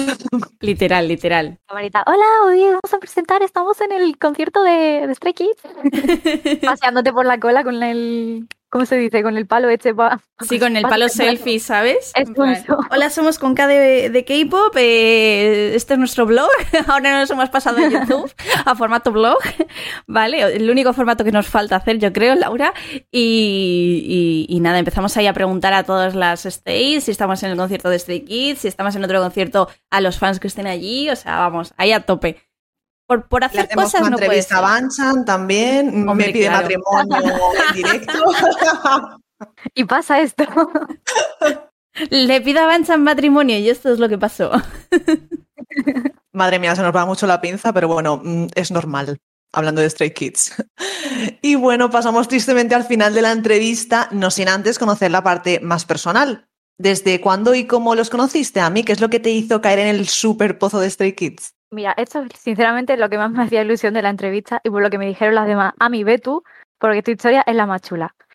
A ver, yo, como ya he dicho, los conocí en agosto de 2018, pero los conocía desde el pre-debut, sabía quién eran, porque los veía por Twitter y tal, pero como que no terminaba de engancharme. Entonces, cuando salió My Page me gustó mucho, ese álbum lo empecé a escuchar por mi cuenta y tal, y justamente en agosto de 2018 yo me había ido de Erasmus a Corea. Entonces, fue recién llegada. A una semana o así, mm, mi mejor amiga y yo compramos unas entradas para un festival de K-pop, el Incheon K-pop Concert de 2018, y habíamos ido para ver a otro grupo, pero resulta que Stray Kids fue a ese festival. Y mm, mientras estábamos esperando a que empezase, pues habían hecho como una especie de sección de entrevistas y tal. Entonces, nosotros estábamos fuera en las sillas esperando y pusieron como en unas pantallas muy grandes las entrevistas del backstage. Y una de las entrevistas fue Stray Kids y empezaron a hacer el tonto. Me hicieron muchísima más gracia, me cayeron súper simpáticos y dije, Dios, estos niños tengo que conocerlos yo bien, porque si ya me empezaba a gustar un poquillo su música, mm, con My Base y con I Am Who, dije, venga, el universo me está enviando señales, tengo que investigar un poquito más sobre ello. Y luego cuando los vi actuar, y vi a también en concreto ahí pegando esos, esos raps con la voz profunda y dije, Dios, este tío, este tío me encanta. ¿Quiénes son? Además que no sabía ni cómo se llamaban. Yo lo vi, le hice una foto a la pantalla y dije, ese, me voy a quedar con su cara porque ese me ha gustado. Escucha, eh, qué fantasía. Creo que ni Chris ni yo ahora mismo te estamos envidiando. Primero porque te fuiste de a Corea. Primero por eso. Y luego por la casualidad, ¿no? De haberte ido a este concierto y precisamente que actuase Stray Kids, no sé, como muy destino todo, ¿no? Me encanta. Sí, sí, sí, vamos, yo es que sentí ahí el, como se dice, el lazo rojo, me hizo y lo cogí a todos de una. Literal, o sea, para nada envidia, ¿eh? Para nada, para nada. Está todo muy controlado, lo prometo. No voy a ir a tu casa a, a, decir, ¿por qué? ¿Por qué? No, tranquila. Somos, somos personas civilizadas, ¿vale? Os puedo dar un poquito más de envidia si queréis. Venga, adelante. Toda envidia es bienvenida, en verdad. ¿eh? Yo aquí simplemente me gusta hacer un poco el, payaso, pero en verdad, eh, envidia, pero sana y de verdad de, de, de joder, de decir, me alegro de que alguien con la que, o sea, una persona con la que estoy hablando haya vivido esto y me lo pueda contar ahora. O sea, es que a mí se me iba la baba. Así que por favor, procede. También me hace mucha ilusión hablar de esto. Es que siempre que lo recuerdo me pongo súper suavita y súper sentimental porque fue un periodo de mi, de mi de estudios que a la vez, como estuve un año allí, pues también pude verlo muchas veces porque como me metí un poquillo más tarde en el fandom y todavía no controlaba muy bien cómo iban las cosas de los pre-recording, pues I Am You me pilló allí, pero tampoco pude verlos. Pero cuando salió Miro, que Miro me pilló allí de pleno, dije, no, a estos tengo que ir a verlo yo a los programas. Y fui un montón de veces a los music shows, tanto de Miro como de Side Effects. Tengo por ahí todavía las cosas de la pegatina esta típica que te dan de asistencia. Si se ponen las, las actuaciones de YouTube, se me escucha gritando un par de veces. O sea, yo, yo escucho la actuación y digo, esto es mío. Ojo, ojo, ojo. Voy a escucharlas luego eh, otra vez. simplemente. Voy a escucharlas luego otra vez simplemente para eh, ver si escucho una voz que diga, esta seguro que es a mí. Oye, no se me reconoce tanto, ¿eh? que ahora mismo estoy muy tranquilita así hablando, pero cuando pego chillo, si quieres te paso yo la actuación y te digo, mira, la del 2.56 soy yo chillando. Esa soy yo. Yo, qué pasada, ¿no? Haber podido acudir a, los shows musicales, a vivir eso de cerca. Buah, me encanta todo esto que nos cuentas, jo. Qué ilusión. Además, Félix, yo creo que me reconoció ya varias veces porque en una de las veces de, de, los pre-recordings de Miro, me tocó en medio, sentada, justo debajo de la consola, que es donde están el productor con la música, el productor no, el, el que se encarga de la música, donde pasan las cámaras y tal. Y justo tenía un foco encima, es que me sentí Gabriela con Troy en la tercera película de High School Musical, no me acuerdo en cuál de todas, pero en una de las pelis de High School Musical. Y me pilló haciendo un bailecito tonto mientras, mientras esperaban y me copió. Y dije yo, Dios mío, Félix me ha visto, Félix me ha visto, Félix y yo, besties, es mi mejor amigo. Gritando en silencio ahora mismo, de verdad, mientras te escucho. Sí soy, sí soy. O sea, si escucháis de repente un puff, es que he subido a la azotea y me he tirado, ¿vale? No, en verdad no, pero, pero bueno, en verdad, mucha envidia, pero como hemos dicho antes, muy sana. Ojalá yo en algún momento, o sea, ojalá vuelva toda la normalidad y podamos decir Laura y yo, venga, nos vamos a Corea y, y nos vamos a los shows y todo y bueno, en fin, fantasía, ya llegará, ya llegará, ya llegará. Y también que los abran, porque me parece que ahora mismo siguen estando cerrados al público precisamente porque todos los días tenemos lo de la pegatina esta online, como la que he dicho, la pegatina de asistencia te la ponían presencial, desde Levantero así, que ya estaba la pandemia en Corea, eh, hacían lo de poner la pegatina esa de, la asistencia, pero lo hacían online, o sea, subían como una imagen y cada día suben como una imagen, como si fuese una pegatina, pegada en cada recuadrito y al lado la imagen yéndose de cerca. Sí, creo que no tienen público todavía. Encima en Corea estuvieron saliendo así más casos y demás. Pero me encantan los fanchats, que me imagino que es esto que dices tú, ¿no? De la, de la pegatina, los que podéis asistir entre comillas virtualmente, ¿no? Escúchame, hablando de fanchats, me he acordado de cuando salió Side Effects. Que a estos niños les encanta poner fanchats con partes de rap. En serio, todos los combats siempre hay una parte del fanchat que es rap. Siempre. Y yo me acuerdo en concreto que en Side Effects hay uno que pilla la línea de Champion. Y me, mira, me fui a las 12 de la mañana de Incheon porque los, los pre-recordings son en Seúl ciudad y no pasaban más autobuses ni más metros. O sea que me tuve que ir a las 12 de la noche. Llegué allí a las una y media o a las dos. Desde las 3 de la mañana que me habían puesto la pegatina esperando hasta las 7 de la mañana. Pues me había pasado toda la noche despierta repasando el fanchat en mi cabeza, escuchando la canción en bucle. Y llega el momento del pre-recording y había una coreana al lado mía, súper pequeñita, que yo que sé, lucía 16, 17 años, y no le salía tampoco el y fue muy gracioso porque cada vez que llegaba a la parte de Chami hacíamos las dos como y sonaba, sonaba horrible. Y luego al final de, de Side también había que pegar un berrío porque la canción termina como un ¡Ah! Y eso daba mucha vergüenza hacerlo. O sea, todo el mundo gritaba y luego se partía en el culo todo el mundo porque era súper cómico. Oye, me parece súper total. También hay que decir que es que para rapear y rapear en coreano, eh, ole tú por intentarlo simplemente, ¿eh? Te quiero decir que, fácil no es. El de Miro me lo aprendí y el de Side Effects al final, un par de días después, ya me empezaba a salir. Es complicado, pero como que te acostumbras. sí, en realidad. es total. en realidad es hacerse a ello y, practicar mucho, pero sí que es verdad que, que jope. Y bueno, yo quería hacer la pregunta del millón, porque digo la pregunta del millón porque yo creo que elegir un álbum ya no digo una canción, que también te la voy a preguntar, pero un álbum va a ser complicado. Así que primero un álbum, ¿vale? Y luego una canción. A ver, a mí, ¿con qué nos sorprendes? Solo puede ser Por eso digo, es una pregunta un poco ahí hacer, hacer pupa. es que da mucha pupa. Mira, voy a hacer trampa, yo voy a decir dos álbumes. ¿eh? a Miro le tengo mucho cariño, porque como, como ya he dicho, que fue el que me pilló allí y lo escuché un montón y a todas las canciones las asocio con un momento de, de, mi, de mi Erasmus pues le tengo mucho cariño y mucho apego emocional. Pero las canciones de los de Go Live y In Life me gustan mucho, mucho, mucho, mucho también. Entonces está ahí un poco la balanza que no sé cuál de los dos elegir. Creo que por apego emocional me quedo un poquito más con Miro.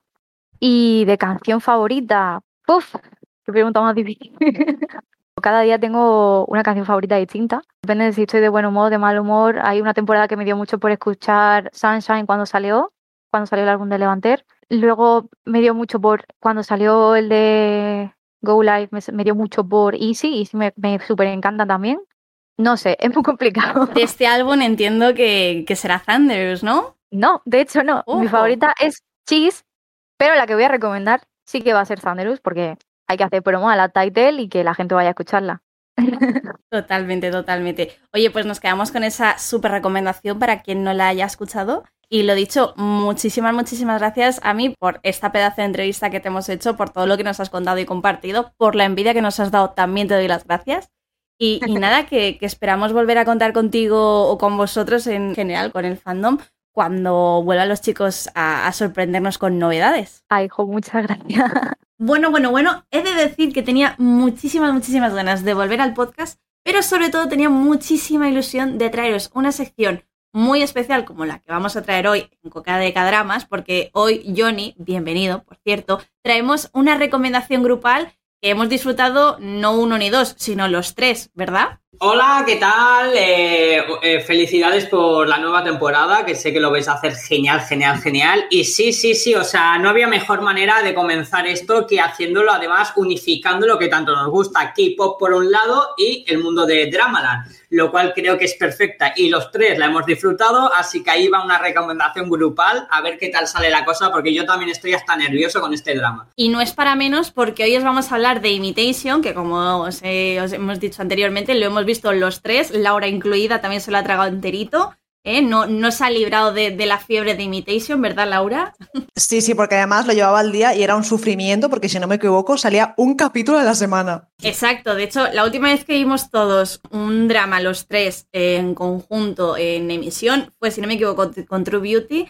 Y la verdad es que mi punto de comparación, porque al menos True Beauty te sacaban dos capítulos a la semana. Esto ha sido un suplicio porque era un episodio a la semana que nos lo echaban, lo echaban el viernes más o menos allí en, Corea y claro, ha sido de mayo a julio ahí expectantes a ver qué pasaba y a ver cuándo llegaba el... Son 12 episodios, hay que decir, ¿vale? Pues a ver cuándo llegaba ese último episodio, ¿no? Se ha hecho un poco larga la espera, pero bueno, al final lo hemos terminado de ver. Yo creo que hemos tenido todos una sensación muy buena, muy profunda también de lo que va el, el drama, ¿vale? Vamos a hacer primero una pequeña hipnosis de qué va, por si alguien no lo conoce.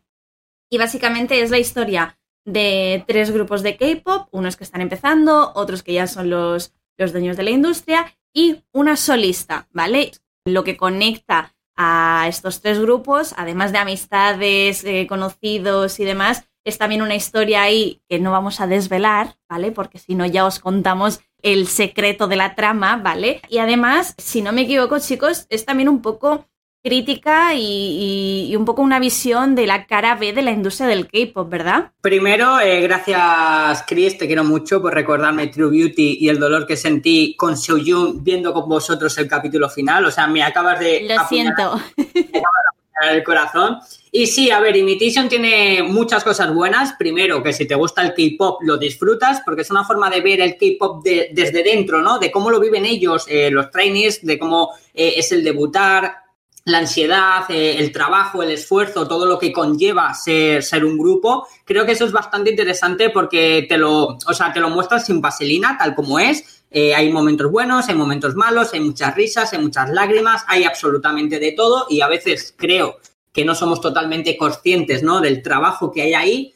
Pero luego también me gusta de, de esta serie eh, el cómo lo, viven ellos de forma personal, o sea, sentimentalmente o emocionalmente, pues por las cosas que van sucediendo en el drama, cosas tan, tan, tan pequeñas como el no poder ser libres, ¿no? El no poder tener eh, amigos o poder quedar con libertad con los amigos, echarse pareja, por ejemplo, porque siempre parece que, son como robots, ¿no? Los, los, manejan. Y luego también me gusta mucho el hecho de que, ya sabéis que yo tiro mucho para el cine, que incluso te muestran también cosas del mundo del entretenimiento cinéfilo. Por ejemplo, nuestro protagonista es un idol musical, pero también es un gran actor de cine o es un actor bastante potente dentro de la popularidad y me gusta, ¿no? Que te enseñan pues cómo se ruedan escenas, cómo lo hacen. Así que creo que en el conjunto de todo, si eres amante del K-pop, lo disfrutas. Si eres amante de solo del mundo del cine, por ejemplo, de Dramaland, creo que tiene una historia muy interesante, lo cual te guste o no la música más allá, te va a gustar porque tiene algo que engancha, tiene, pues, tiene romance, tiene amistad, te lleva mucho por el tema de los valores eh, humanos. Creo que en verdad es un, es un drama total, es un drama que ha sabido compaginar en apenas 12 capítulos, porque creo que no tiene más, ha sabido compaginar muy bien todo ello muy bien el drama humano, muy bien eh, el tema romances, el tema, el tema amistad, el tema de cómo se encuentran ellos a la hora de, estar metidos en un mundillo que para ellos es su vida, les apasiona, eh, eh, han entrenado, vivido para ello. Creo que en general es, es un 10. Y sí, sí, entiendo que estéis emocionados, porque si yo estoy emocionado sin saber tanto del mundo de K-pop como vosotras, y me he dado cuenta de lo que es este mundillo, pues imagino que vosotras estáis, vamos, que no cabéis en sí. Y de hecho, algo a tener en cuenta, porque has mencionado idols haciendo papeles de actuar, en esta ocasión estamos hablando de idols que están haciendo de idols, ¿verdad, Laura? Pues sí, porque creo que prácticamente todo el elenco o casi todo el elenco son idols, tanto veteranos como no tan veteranos, porque ya de entrada partimos con el protagonista masculino, que es Lee Jong-jung. Este chico debutó en el grupo de Yukis en 2008 y posteriormente en 2018, fijaos la diferencia, ¿no? En el grupo proyecto de UNB que salió del Survival de Unit. Yo este chico no lo conocía, lo he conocido aquí y me he enamorado. y estoy esperando su nuevo drama. Como para no, ¿eh? Como para no, porque menudo papelón. Y hemos visto entre tú y yo, Laura, algún que otro vídeo de Yokis a partir de entonces. Y ojo, ¿eh? sí, sí, vamos, yo te digo, acabé el drama y fue buscarlo en YouTube, sus fancams, porque él también tiene trabajos en solitario. Es muy, curioso porque así como estamos hablando de su faceta musical como idol, también eh, es un actor que suele hacer papeles pequeños, es decir, no es un actor protagonista, pero sin embargo, por ejemplo, en 2018 se llevó el premio a Mejor Nuevo Actor por Goodbye to Goodbye. Actualmente, por ejemplo, el éxito de Netflix que está pegando un bombazo a nivel mundial, como es la de The él también aparece con un personaje eh, cabronías, lo vamos a decir, un personaje que es totalmente diferente a, los, a, lo que nos muestra en Imitation, pero es que lo hemos visto también, por ejemplo, en Backstreet Rookie. Es decir, es un actor idol que en el mundo del cine o de la televisión está comenzando, pero está comenzando con fuerza. Imitation ha sido su primer gran papel protagonista y luego a partir de aquí le han llamado, por ejemplo, para protagonizar una película que se llama Moral Sense, que es de 2021, que está creando muchas expectativas Así que es a tener en cuenta, ¿no? Así como siempre hablamos de los grandes idols, actores como Taekyon, por ejemplo, y compañía, yo creo que a este chico ya le tenemos que empezar a meter en ese radar porque me da la sensación que va a tener mucho, mucho que hablar. De hecho, a raíz de Imitation creo que ha ganado mucha popularidad y vamos a verlo en un nuevo drama que se llama I'll Be Your Night, que creo que también es un drama idol, así que tengo muchas ganas de verlo. Y, eso, a ver con qué nos sorprende. Pero no es el único idol que tenemos aquí en el, no, no, no. En el elenco, ¿verdad, Laura? Cuéntanos. Efectivamente, de hecho, creo que la protagonista es la única que no es idol, aunque podría serlo perfectamente porque canta súper bien y también baila súper bien. Pero bueno, que no sea idol no significa que no tenga una carrera ella por su cuenta en solitario, ¿verdad, Johnny? Si no me equivoco, tiene bastantes papeles en Dramaland. Sí, de hecho, yo diría que para ser podríamos decir, la más joven del elenco, porque apenas tiene 22 años, es la que mayor carrera tiene tanto en cine como en el mundo de Dramaland. A ver, eh, por ejemplo, ¿cuál ha sido el gran bombazo de los últimos años ganadora de cuatro Oscar? Parásitos. Pues aquí nuestra niña aparece en Parásitos. También, por ejemplo, recientemente ha estrenado La maldición Deathman Prey, que es una versión en película del drama de Curses, La maldición, que fue un drama eh, guionizado por el director de Train to Busan, pero es que tiene títulos muy interesantes como Empress Key, Hi Jekyll Me, eh, la de esta que me gusta tanto a mí, de Lee Jong-suk, la de W, la de Two Worlds, que es, se mueve un poco en el mundo entre la realidad y el cómic, es una pasada. Y esta chica pues ha formado parte de, de, todos estos dramas o de estas películas e incluso recientemente se le ha confirmado como parte del elenco de un pedazo film que se está esperando porque a ver, si ahora mismo estamos hablando que estamos en la época de Marvel, ¿no? Con esto de Sanchi, que ha debutado Tony Leon, eh, de Marvels, que va a, debutar en Hollywood también Park Seung-joon, pues resulta que en The Eternals va a debutar Madon Seo, que es un acontecimiento, ¿no? Tres debutantes asiáticos en, en apenas nada. Pues resulta que el próximo trabajo coreano de Madon Seok, eh, nuestro mastodonte revienta zombies de Train to Busan, su próximo trabajo va a ser un thriller de terror que se llama Holy Night Demon Hunter. Resulta que esta chica va a formar parte de este elenco, se espera como uno de los grandes de los grandes estrenos seguramente que sea para 2022, porque por ejemplo también aparece nuestra maravillosa Seo Hyun. Entonces estamos hablando de una chica que apenas 22 años, pero ya tiene una carrera que no son papeles destacables, diríamos que Imitation es su primer gran papel, quizás de, de, pero bueno, que se ha dejado ver en títulos muy interesantes, así que a mí me ha fascinado, yo esa faceta musical de ella no la conocía y en Imitation pues yo la miraba y digo, madre mía, tío, o sea, cantas, bailas, actúas, o sea, lo sabes hacer absolutamente todo con la edad que tienes. O sea, es decir, a esta chica hay que seguirla con lupa porque seguramente nos va a dar muchas, muchas sorpresas. Johnny, se te ha olvidado mencionar el drama favorito de Laura. Sí, lo sé, lo sé, lo sé, pero no quería, no quería llegar a esto porque Castaña Monumental, ya tuvimos Castaña Monumental hace apenas unos programas, Laura lo pasó realmente mal y no quería volverle a revivir esos recuerdos porque sabes que yo quiero a Laura, como diría la canción, amo a Laura. Y no quería hacerla daño, pero sí, puedes decir, ¿dónde más aparece, querida Chris? Díselo. En Doom at Your Service. Castaña Monumental. También conocido como Doom at Your Seat. Lo bueno, siento, eso ya Laura. Entre, entre, amigos lo de at Your Seat. Pedimos perdón, disculpas a todo aquel que le haya gustado el drama, ¿vale? Esto es una broma entre amigos. Pero sí, yo cuando empecé a ver Imitation digo, esta chica me suena de algo. Su cara me suena y yo soy así y siempre que pienso eso tengo que buscarlo, tengo que ir a Google y buscarlo.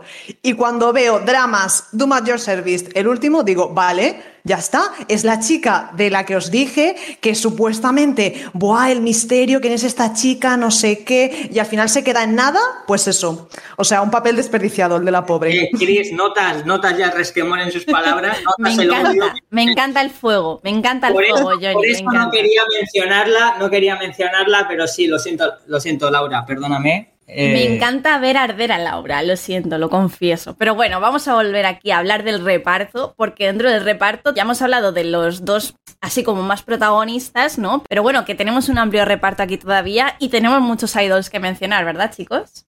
Sí, yo por hacer un poco de relevo a Laura, yo le dejo hablar a, nivel musical del artista, pero a mí, por ejemplo, es un artista que últimamente lo estamos viendo bastante y es muy, muy, muy importante dentro de la trama. No diríamos que es el principal, pero sí es verdad que es uno quizás de los más importantes, que es Chani. Y yo cuando vi, empecé a ver, digo, hostia, este chico a mí me suena, a mí me suena, hostia, True Beauty, tío, este, eh, eh, eh, el idol de True Beauty, ¿no? Ese trío, trío amistoso entre Suho, Seoyun y él y ya dije, madre mía, o sea, ya es como uno más de la familia, tú lo ves y lo quieres abrazar, ¿no? Y, resulta que este chico es verdad que es de un grupo musical que se llama SF9, perdonad por, porque yo lo hablo en español. Este chico lo hemos visto, por ejemplo, también en The, King Case Not o de Family Hood, pero seguramente para todos pues sea muy reconocido por True Beauty, dado que además también formó parte de la banda sonora principal. Pero eso es a nivel, digamos, interpretativo. Seguramente Laura y tú pues podéis hablar más de él a nivel musical porque el tío este debe ser una joya, vamos, una joya. Sí, sí, sí, nuestro queridísimo Chani, que por cierto no es el único miembro de Sef9 que sale, porque tenemos también a Huiyong. Y mm, Chris y yo también estamos mm, un poquillo más metidas ¿no? en el grupo desde, tenemos que decirlo si no reventamos, Kingdom, y también de Kingdom y que aparecen aquí, que un poco más y me traen al grupo al completo, son los chicos de 80 porque aparece Yuno, Songwa, Yonho y San. O sea, ojito, ¿eh? que casi me los traen a todos. Y lo dicho, mi motivación para ver este drama, sí, lo digo, fueron ellos. Tanto Chani y Huiyon de Sef9 como los chicos de 80s. Yo he de decir que mi motivación para verlo no fue solamente que, hubiese idols, que estuviesen nuestros queridos chicos de, de 80s o de Sef9, eh, casi mm, ambos grupos casi casi al completo, o al menos Aitis vamos por, por poquito, sobre todo, pero vamos, que hay que decir que a mí me llamó mucho, mm, sobre todo, la idea de una trama hablando de idols. Y aquí ya os paso el testigo porque eh, estoy segura de que queréis hablar de muchos más integrantes del reparto que tienen una carrera alucinante. Eh, como vosotros sois aquí los másters de estas cosas, os paso de nuevo el testigo. ¿eh? A mí, por ejemplo, algo que me ha llamado mucho la atención y es que yo conocía a este chico a la inversa, es decir, le conocía como actor, pero no sabía que realmente era idol y además parece ser que un idol clásico de estos grupos de la primera generación es mi querido Danny Ann. Danny Ann es dentro de la serie el que hace de manager, ¿no? El que intenta llevar por el buen camino a las chicas protagonistas resulta que este, este señor, porque ya no sé cuántos años tendrá, pero ya es un señor, o sea, su grupo debutó, si no me equivoco, en 1999.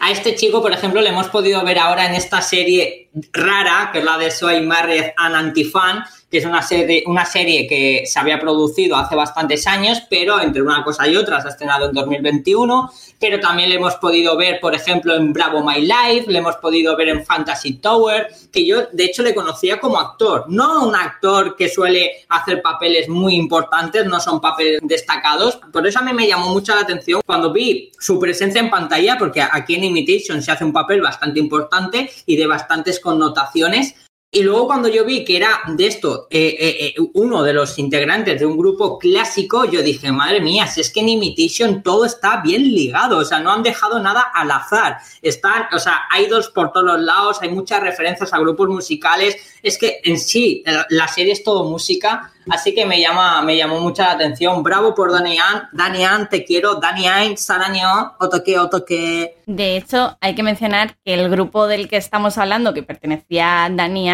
es precisamente GOD, uno de esos grupos míticos de los cuales hemos hablado hablado, mencionado bastantes veces en, este podcast, porque bueno, fueron uno de los grupos del momento en su, en su época y de la primera generación del K-pop, si no me equivoco, ¿verdad, Laura? Exacto, exacto, un grupo pionero del K-pop de la primera generación.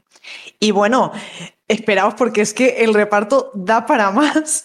También tenemos a Yuri, Han Jung-won, Min y Sung-won de Boys Republic y por otra parte, también chicas, ¿verdad, Chris? Es mi momento de hablar de, chicas, de, de, girl groups. Bueno, en el caso de, por ejemplo, de, de Nayun, Nayun, ¿vale? Ex integrante de, miembro, porque bueno, esta chica la conocimos en Produce, ¿vale? De hecho, fue una de las, seleccionadas para participar en el grupo proyecto de IOI, con ese plantel de, artistas que teníamos en ese grupo que, bueno, ojalá hubieran seguido, que ya lo sabéis, que desde aquí lloramos muchas veces cada vez que mencionamos IOI. Y bueno, pero no solamente eso, también estuvo en Pristin hasta 2019, si no me equivoco. Y ahora al parecer está un poquillo haciendo esa aparición en el mundo de, de Dramaland, que de esto seguro que Johnny os puede contar un poquillo más, pero tampoco ha hecho así, tampoco tiene una trayectoria muy larga porque ha sido estos años en los que ha empezado a, moverse, si no me equivoco, con papeles en Flower of Evil, en Imitation, en algún otro drama más, ¿verdad, Johnny? Sí, e, eso quería mencionar, que a mí esta chica me ha fascinado, de hecho yo le mandaba mensajes a Laura y digo, me acabo de enamorar, me acabo de enamorar, esta chica, o sea, a mí en esta serie me está dando palpitos al corazón, y realmente a esta chica solo la hemos visto anteriormente en Flowers of Evil, que hace la, versión joven de Do Hai So, que es eh, la hermana de Lee Jong-gi. Y vamos, a mí esta chica me tiene totalmente enamorado. Yo no sabía nada de su faceta musical y en cuanto terminemos el podcast ya me voy a poner a escuchar su dulce voz porque la amo, la love you, la salanguío demasiado. Es, es, como debe ser, como debe ser.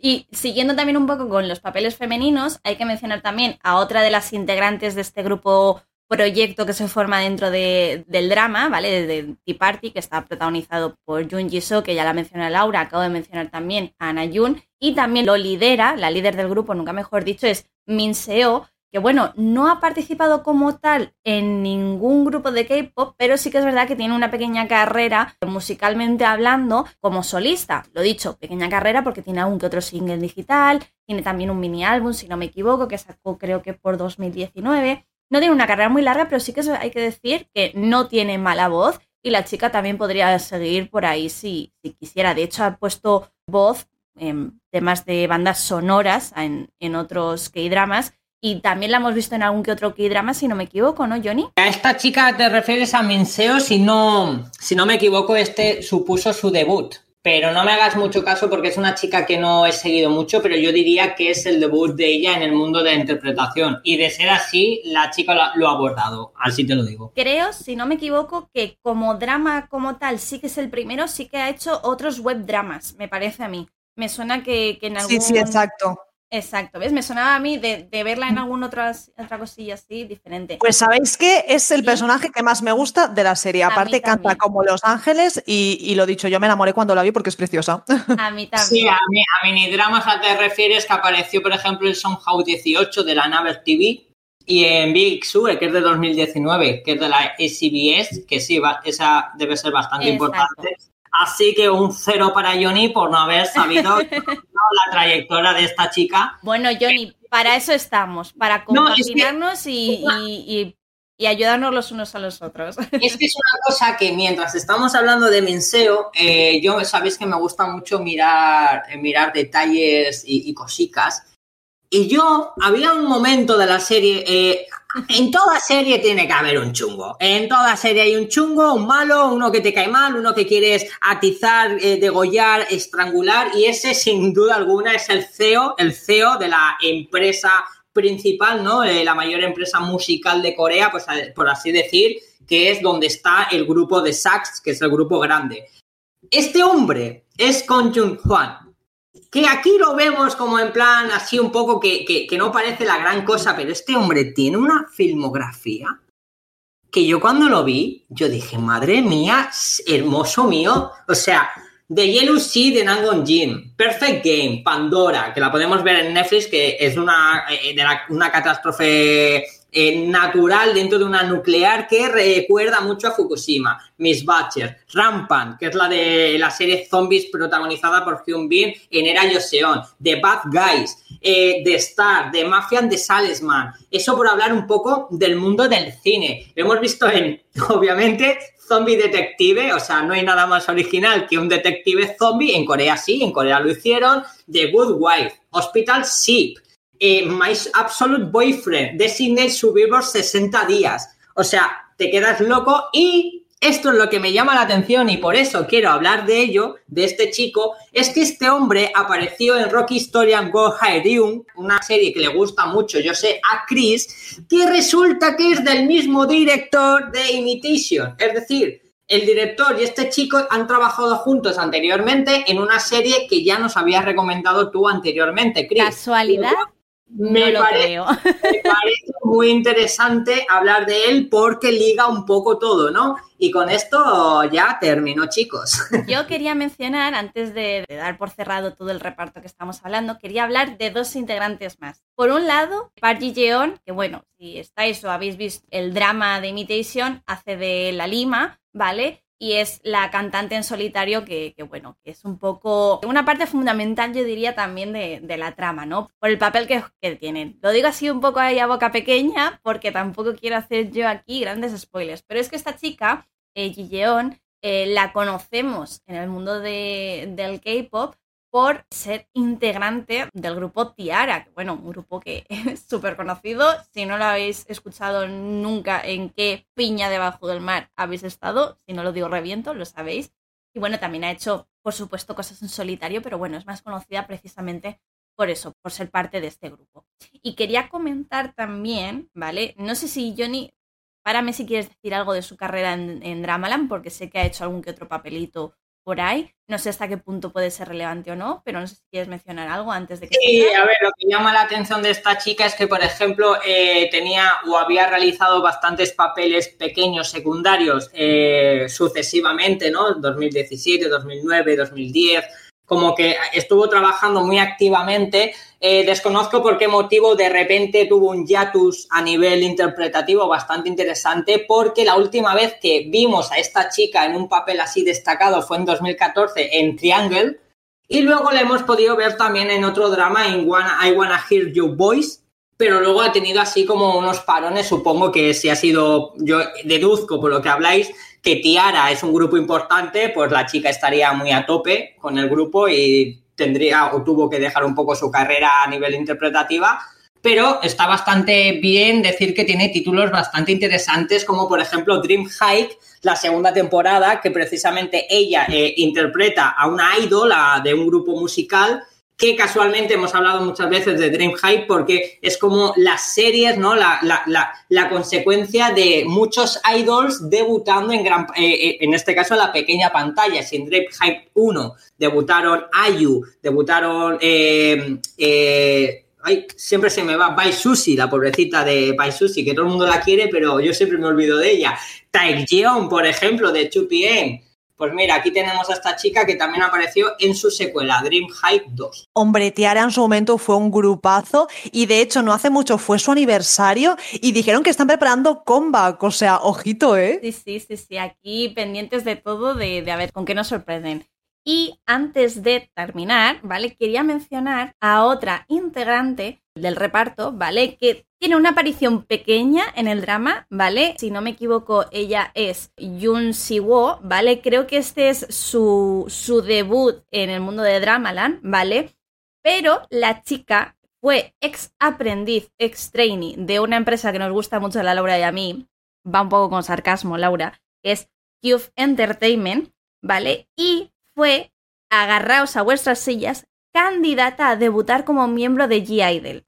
Pero bueno, que terminó abandonando la, la, compañía. Como habéis visto, no ha seguido carrera en el mundo del K-pop, pero bueno, está haciendo ahora mismo aquí sus, sus pinitos en el mundo de Dramaland, porque si no me equivoco, como he dicho, este es su debut en el mundillo y también ha aparecido en un episodio de Hospital Playlist. Eso te iba a decir, que precisamente como es noticia, eh, que Hospital Playlist temporada 2 se va a estrenar en este mes de octubre por fin en Netflix, pues creo que cabe destacar que esta chica hace un pequeño papel en el capítulo 3, así que debutó en Imitation, pequeño papel en Hospital Playlist 2, veremos por dónde van las cositas con ella, pero creo que es bastante interesante, ¿no? Porque a mí es un papel, como tú has comentado, cortito, pero como se suele decir, cortito y al pie, cortito y al pie. La chica lo hace fenomenal, fenomenal. Oye, oye, y hablando de cameos, en un capítulo aparecen las chicas de 3 Sí, correcto. De hecho, hay un episodio, eh, no me acuerdo muy bien, es al principio de la serie.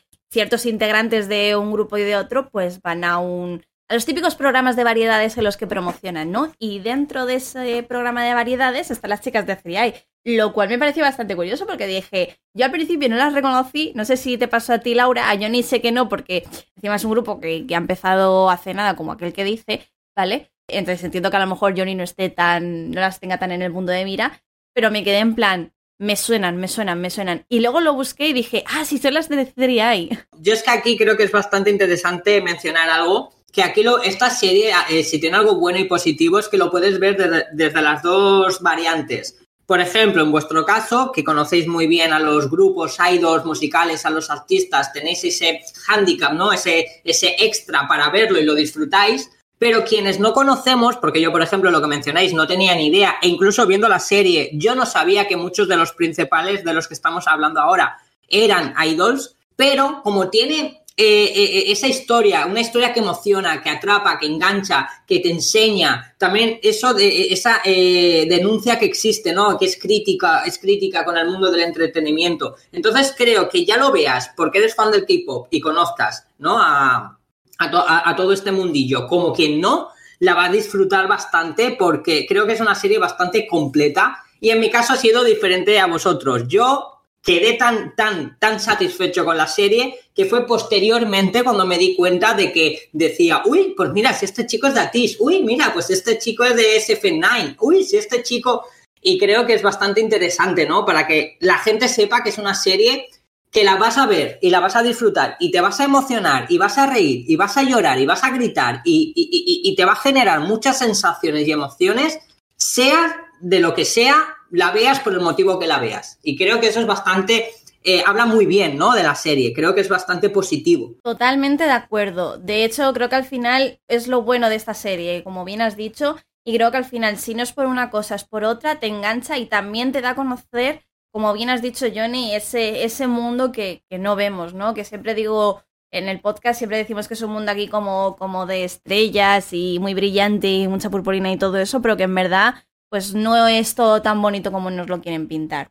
Y bueno, yo creo que con esto y un bizcocho, como diría mi madre, hemos apañado bastante bien. Ha quedado aquí una buena reseña bastante completita de, de Imitation. Y bueno, como siempre, ya sabéis que si queréis verla y luego comentarla con nosotros, tenéis los comentarios nos tenéis también en Twitter para ello. Y poco más que añadir, ¿verdad, chicos? Yo creo que está todo dicho. Eh, destacar la banda sonora. La banda sonora se nota que hay del mundo musical. La banda sonora es impresionante. El concepto de los grupos, todo lo que conlleva los grupos, ¿no? Su crecimiento, eh, su esfuerzo y demás, creo que es muy chulo, muy chulo de ver. Así que yo también la recomiendo 100%. Eh, creo que es una de esas series que han estado tapaditas, ¿no? Esas típicas series que a priori no llaman mucho la atención, pero que luego de, del boca a boca y de recomendación a recomendación eh, van teniendo pues ese calado en la gente porque la disfrutan mucho. Y yo creo que en 2021 esta es esa clase de series, esas series que están un poco tapaditas, pese a la gran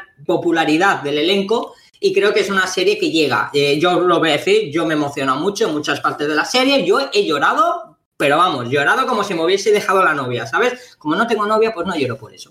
La pregunta sería, con perdón, Johnny, ¿con qué no lloras tú?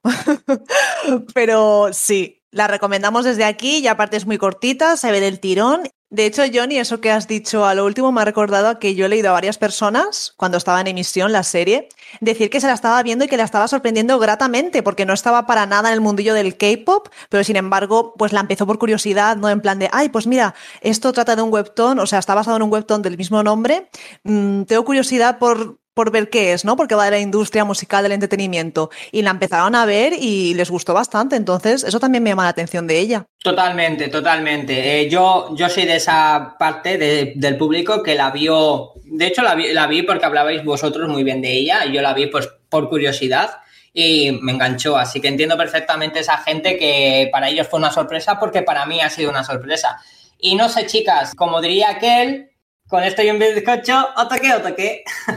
No, no, Johnny, si te despides de esta sección te tienes que despedir como Dios manda. Por favor, ¿eh? ¿En serio? Obviamente, obviamente, Johnny, por favor. Ok, ok.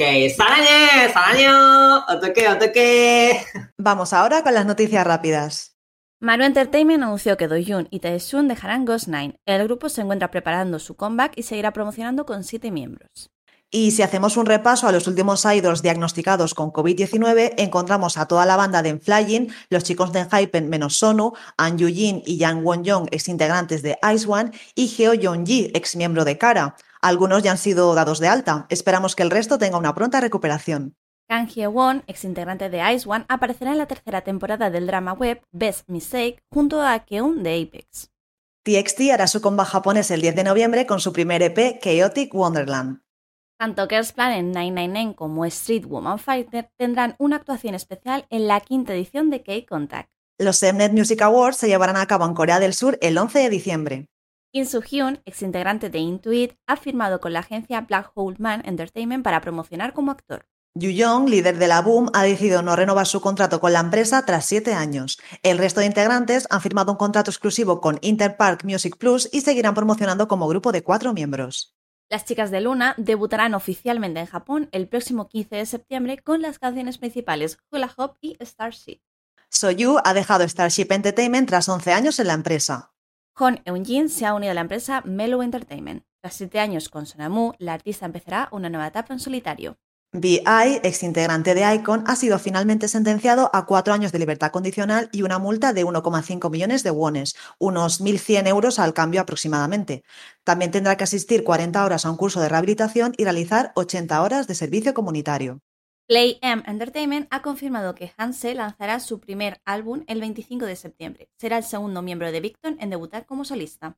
ATEEZ ha conseguido un increíble récord personal con su nuevo comeback. Se confirmó que a día 11 de septiembre, Zero Fever Part 3 había superado las 810.000 copias vendidas en el periodo de preventa. Esto supone un gran logro para el grupo, registrando más del doble de pedidos respecto a su anterior trabajo. Pio, integrante de Block B, ha decidido no renovar su contrato con Seven Seasons. Nuevo récord para las chicas de Blackpink. Su canal de YouTube ha superado los 65,2 millones de suscriptores, lo que las convierte en el artista más seguido de la plataforma. Y si hablamos de récords, tenemos que mencionar los de Lisa. Con su álbum sencillo debut, registró un total de 800.000 copias vendidas en el periodo de preventa. Siguiendo a Boa en 2005, es la segunda artista femenina en la historia del K-pop en lograr este hito. En cuanto al enví, la Lisa acumuló más de 70 millones de visualizaciones.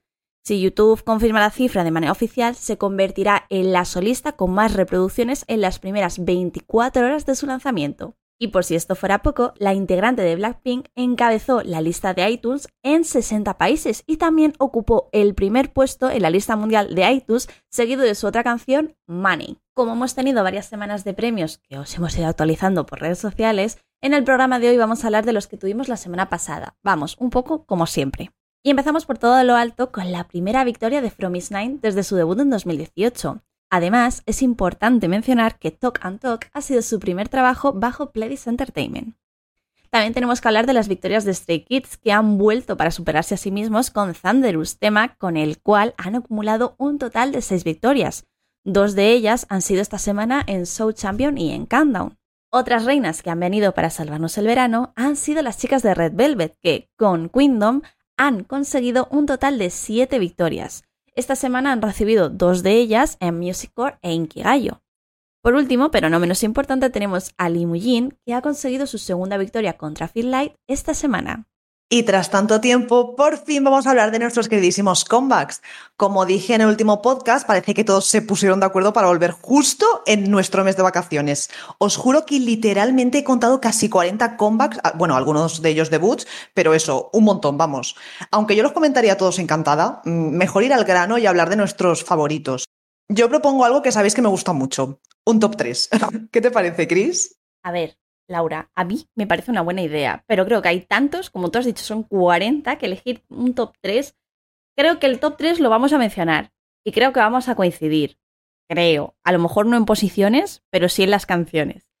Pero yo creo que vamos a terminar comentando también otras canciones. Así que bueno, a ver qué sale de aquí. ¿Quieres empezar tú? Venga, va. Yo voy a hacer un poco de trampa porque me es extremadamente difícil decidirme por uno, así que en mi podio personal estaría sin duda Loser Lover y Thunderous. Ya sabéis que tanto TXT como Stray Kids me encantan y son mis hijos, y además estas canciones han sido la banda sonora de la semana que pasé con Chris, que al final se las acabamos pegando a Johnny, y era muy gracioso cuando de la nada alguien decía I'm a loser, y desde la otra punta se escuchaba I'm a loser, loser with dollar sign, is a loser. En fin, un espectáculo, mm, sí somos. Pero Laura, tienes que matizar que esto no pasaba en mitad de la nada, sino en mitad de Granada, nosotros caminando, Johnny fantaseando con memorias de la Alhambra, y Johnny de repente en mitad de Granada, perdido, gritando I'm a loser. O sea, creo que hay que mencionar ese hecho porque somos muy payasos los tres. Fue maravilloso, en serio. Johnny en su fantasía, ahí haciéndose fotos en los mismos sitios de Hyun de Memorias de la Alhambra. Y bueno, era en serio un espectáculo. Un espectáculo, sí somos, somos un espectáculo. Habernos visto, sí, sí, tal cual. Yo sí que decir que aquí tengo preferencia, aunque me ha gustado mucho Loser Lover, ya sabéis que yo me autodenomino Stay Locatis. Y como autodenominada Stay Locatis, he de decir que primero va Thunderous para mí y luego va Loser Lover. Pero bueno, más o menos ahí, como he dicho antes, Laura, coincidimos. A ver, ¿cuál es tu siguiente canción? A ver, mi siguiente canción, Queendom. Queendom de Red Velvet también me gustó mucho. Me parece un gay anthem total, lo cual hace que me guste más. Y me recuerda a nuestra querida amiga Gladys, que pudimos desvirtualizar aquí en Valencia. Que, madre mía, menudo día. Es que en serio, creo que nuestras aventuras de verano dan para mucho, ¿no, Chris? Quizá os hablemos de ellas en Twitch, así modo salseo. Tenemos que hacer un programa especial eh, encontrándonos a capopers por el mundo, ¿no? Pues capopers por España en nuestros viajes, ¿no? Pero sí que es, verdad que la canción, ya volviendo aquí un poquito al, al tema comebacks, que si no luego terminamos aquí yéndonos por las ramas, que aunque nos guste al final, luego esto se nos hace un quilombo. Pero bueno, lo dicho, Queendom a mí me flipó y como he dicho antes en la sección de premios, son las reinas de Red Velvet viniendo a salvarnos el verano. O sea, sí son. Es de esas canciones que no me canso de escuchar, como Thunderous y Loser Lover. Me las pongo literalmente todos los días y no me canso, es que no me canso. Y bueno, por último, diría la canción pre-lanzamiento de Key de Shiny junto a la reina Taeyeon, que se llama Hate That. Me flipa, pero me flipa el rollito y estoy deseando escuchar el mini álbum entero. Pero bueno, por suerte sale el 27, así que queda poquito. Exacto, exacto, ya queda poquito para escucharlo entero. Yo he de decir que, bueno, mi podio estaría, como he dicho antes, Thunderous, Love, Loser Lover, perdón que diga, y luego estaría entre Queendom y voy a hacer un poquito de trampa porque la de Dam Dam de, Somi, perdón, eh, la sigo teniendo en la cabeza. O sea, no se me va, no se me va. Esa y la de Sumi, la de You Can See With Us. Esas son como mi top 5 creo que son de canciones, aunque haciendo un poquito de trampa porque bueno, Somi y Sumi ya las mencionamos en el programa de antes de irnos de vacaciones, pero bueno, por decir un poquillo ahí la banda sonora veraniega que hemos tenido, ¿verdad? Bueno, yo he de decir que me he desenganchado un poco ya de la de Summi y también de la de Somi, aunque también me la pongo a veces y sigue sin salirme muy bien lo de la mano así, pero ya más o menos voy controlando. Poco a poco, poco a poco, Laura. Esto es cuestión de práctica. y bueno, ¿quieres que pasemos a hablar ahora de los últimos comebacks, Laura? Porque yo tengo aquí mi lista de comebacks jazz y de comebacks no tan jazz, he de decirlo. Me encanta el concepto. Comebacks jazz, comebacks no jazz. A ver, tampoco quiero ser hater y decir no me ha gustado, aunque hay algunas canciones que están un poco en ese punto. No sé si quieres que empecemos aquí a sacar, a abrir ya el cajón de, de, de la mierda, o si quieres empezar tú primero con tu opinión y luego ya voy añadiendo yo. Mira, primero vamos a ponernos en contexto de los comebacks que hemos tenido esta semana pasada y sobre eso vamos comentando. ¿Te parece, Chris? Venga, adelante, me parece una buena idea. Pues esta semana hemos contado con la vuelta de Omega X, Stacy, Baekhyun, From Is Nine, Purple Kiss, Lee Hee, Bibi, Yerin Beck y en cuanto a debuts, el dúo de Hyunai Down, Lisa de Blackpink, John Kay de Day6, I Chilling, Megamax, Fairy Blue, Luminous y creo que no se me olvida nada, pero si es así lo siento. Por cierto, Luminous mm, me recuerda algún hechizo de estos de Harry Potter. Totalmente, tiene muy nombre de, de ese estilo. Bueno, yo por mi parte destacaría el de Purple Kiss con Zombie, que de hecho me ha gustado mucho más que su debut con Ponzoña. Mis padres, Hyunai Down con Ping Pong, por supuesto. Ojalá el mini álbum tuviese más canciones, pero me encanta verlos juntos en el escenario la solista Ali con el temazo retro de Red Lipstick junto a John Mire, aunque el álbum completo de For Only me ha maravillado y, como es habitual en mí, me he dejado el más querido para el final. Bueno, bueno, pero antes de que sigas hablando de tu queridísimo John Kay, que ya el spoiler, voy a comentarte lo que has estado mencionando, porque Purple Kiss me ha gustado mucho con Zombie. Sí que es verdad que me gustó también mucho Ponzoña. No tengo todavía un favorito entre ellos, he de decirlo, porque dentro de mis favoritos estaría una de las canciones pre-debut, que si no me equivoco es la de Can We Talk Again, y es, sigue siendo mi favorita, pero me gustan mucho las chicas de Purple Kiss. Y si no me hacen un Stacy, eh, ahora comentaremos si quieres lo que es hacer un Stacy, Laura.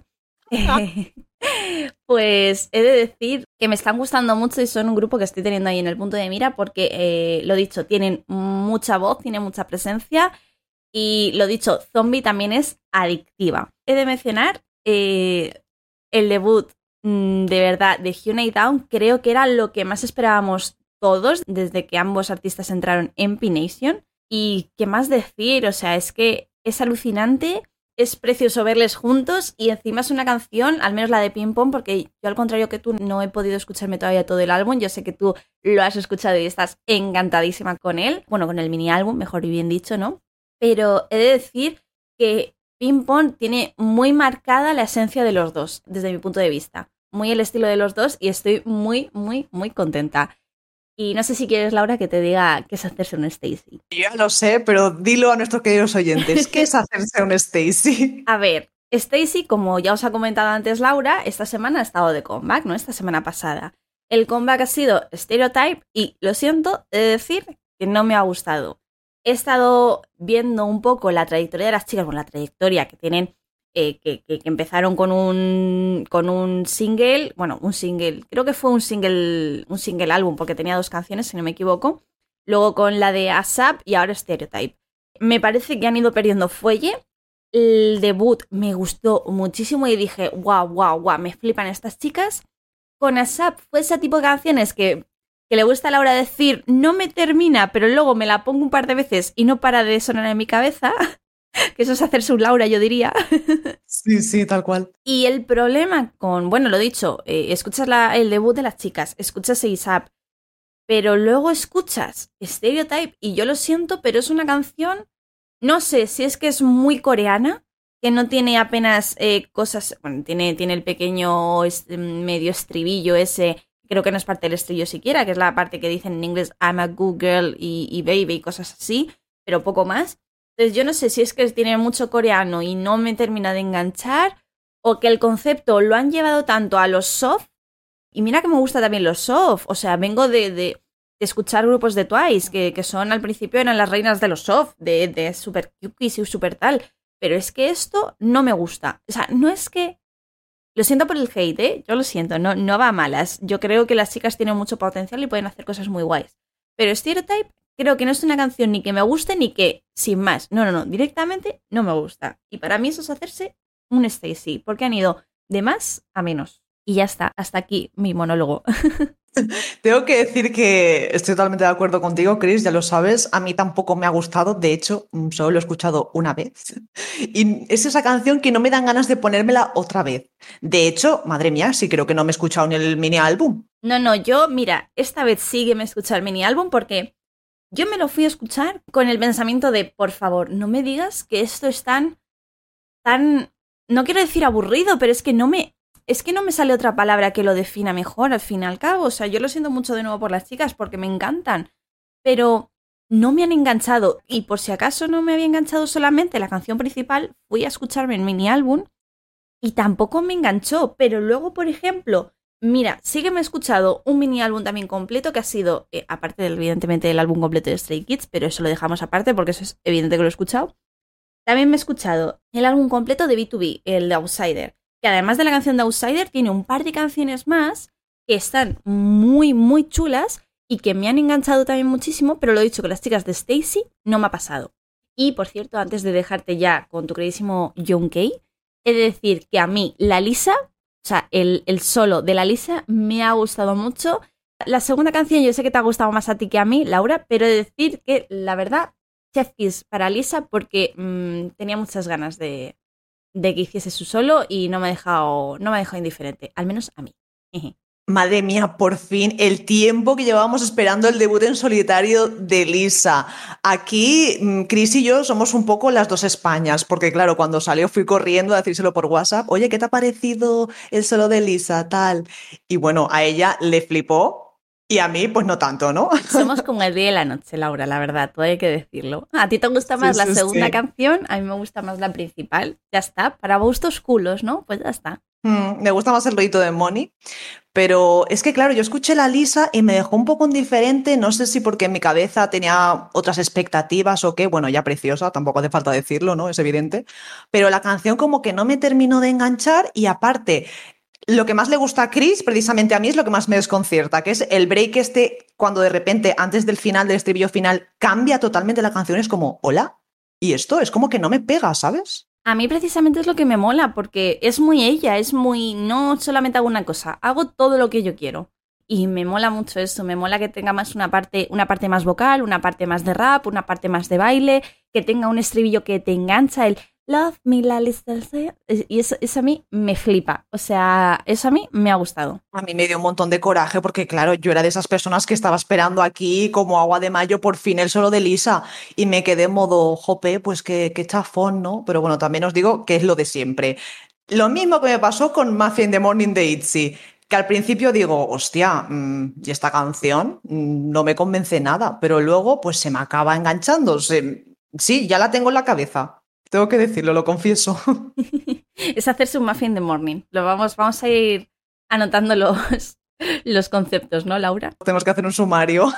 Totalmente. Pero bueno, Laura, que yo sé que hay alguien que estás deseando mencionar. Hombre, por supuesto, el debut en solitario de mi marido, John Kay. A ver, es que, ¿qué os voy a decir yo de este ser? Es literalmente la mejor persona del mundo. No sabéis lo muchísimo que trabaja. Me fascina su capacidad para componer y escribir canciones. Encima, para que los fans no notáramos mucho cuando Day Six entró en Iatus, se metió en la radio, nos dio el debut de la subunidad, luego el comeback y ahora, modo despedida, el mini álbum de Eternal. Digo despedida porque tristemente el mes que viene se nos va al servicio militar, que por cierto es el primer idol que va a entrar en Katusa, haciendo de traductor y de apoyo entre Estados Unidos y Corea del Sur. Se ve que es súper difícil entrar a esta división, tienes que hacer creo ocho pruebas de inglés y bueno, como todo, el aprobar no te garantiza una plaza. También hay que decir que es un puesto envidiable, ya que allí pues recibo mejor trato en general, como que están más arriba, ¿no? Jerárquicamente hablando. Y nada, es ojo, que lo voy a echar de menos, mm, pero se merece un descanso. Y hasta aquí mi monólogo y mi promoción por John Kay. Todos queremos a John Kay y siempre vamos a echar de menos a todos esos idols que se van para, para hacer, bueno, ese deber que tienen con, con Corea, con su país, que es el servicio militar. Pero bueno, contaremos aquí los días y esperamos ansiadamente su vuelta. Y nada, Laura, yo creo que, que hay que mirar adelante, hay que mirar lo que nos espera esta semana llena de comebacks Así que te cedo de nuevo el testigo para que eches un poco de, luz, ¿no? Después de, esta oscuridad que se nos ha quedado con la noticia del servicio militar, para alegrarnos un poquito la semana, ¿no? Sí, sí, efectivamente. Vamos a dejar un poco mm, la palabra prohibida atrás y pasamos a ver qué comebacks nos esperan esta semanita, que no son muchos, pero bueno, hay calidad de la buena. Porque a pesar de ser lunes, estábamos deseando que llegase este día, al menos yo, porque los chicos de ITIS han vuelto con su nuevo trabajo Zero Fever Part 3. Mañana tendremos el primer comeback de Wono con su segundo mini álbum Blue Letter. El 15, las reinas vocales Mamamoo regresarán con su álbum recopilatorio de grandes éxitos I Say Mamamoo The Best.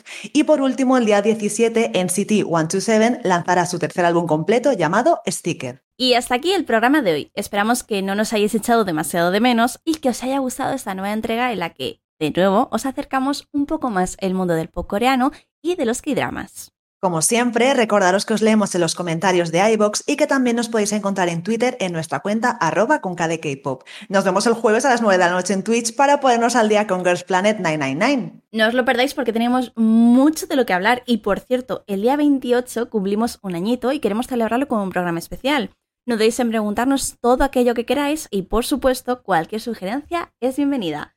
Hasta el próximo programa. Adiós.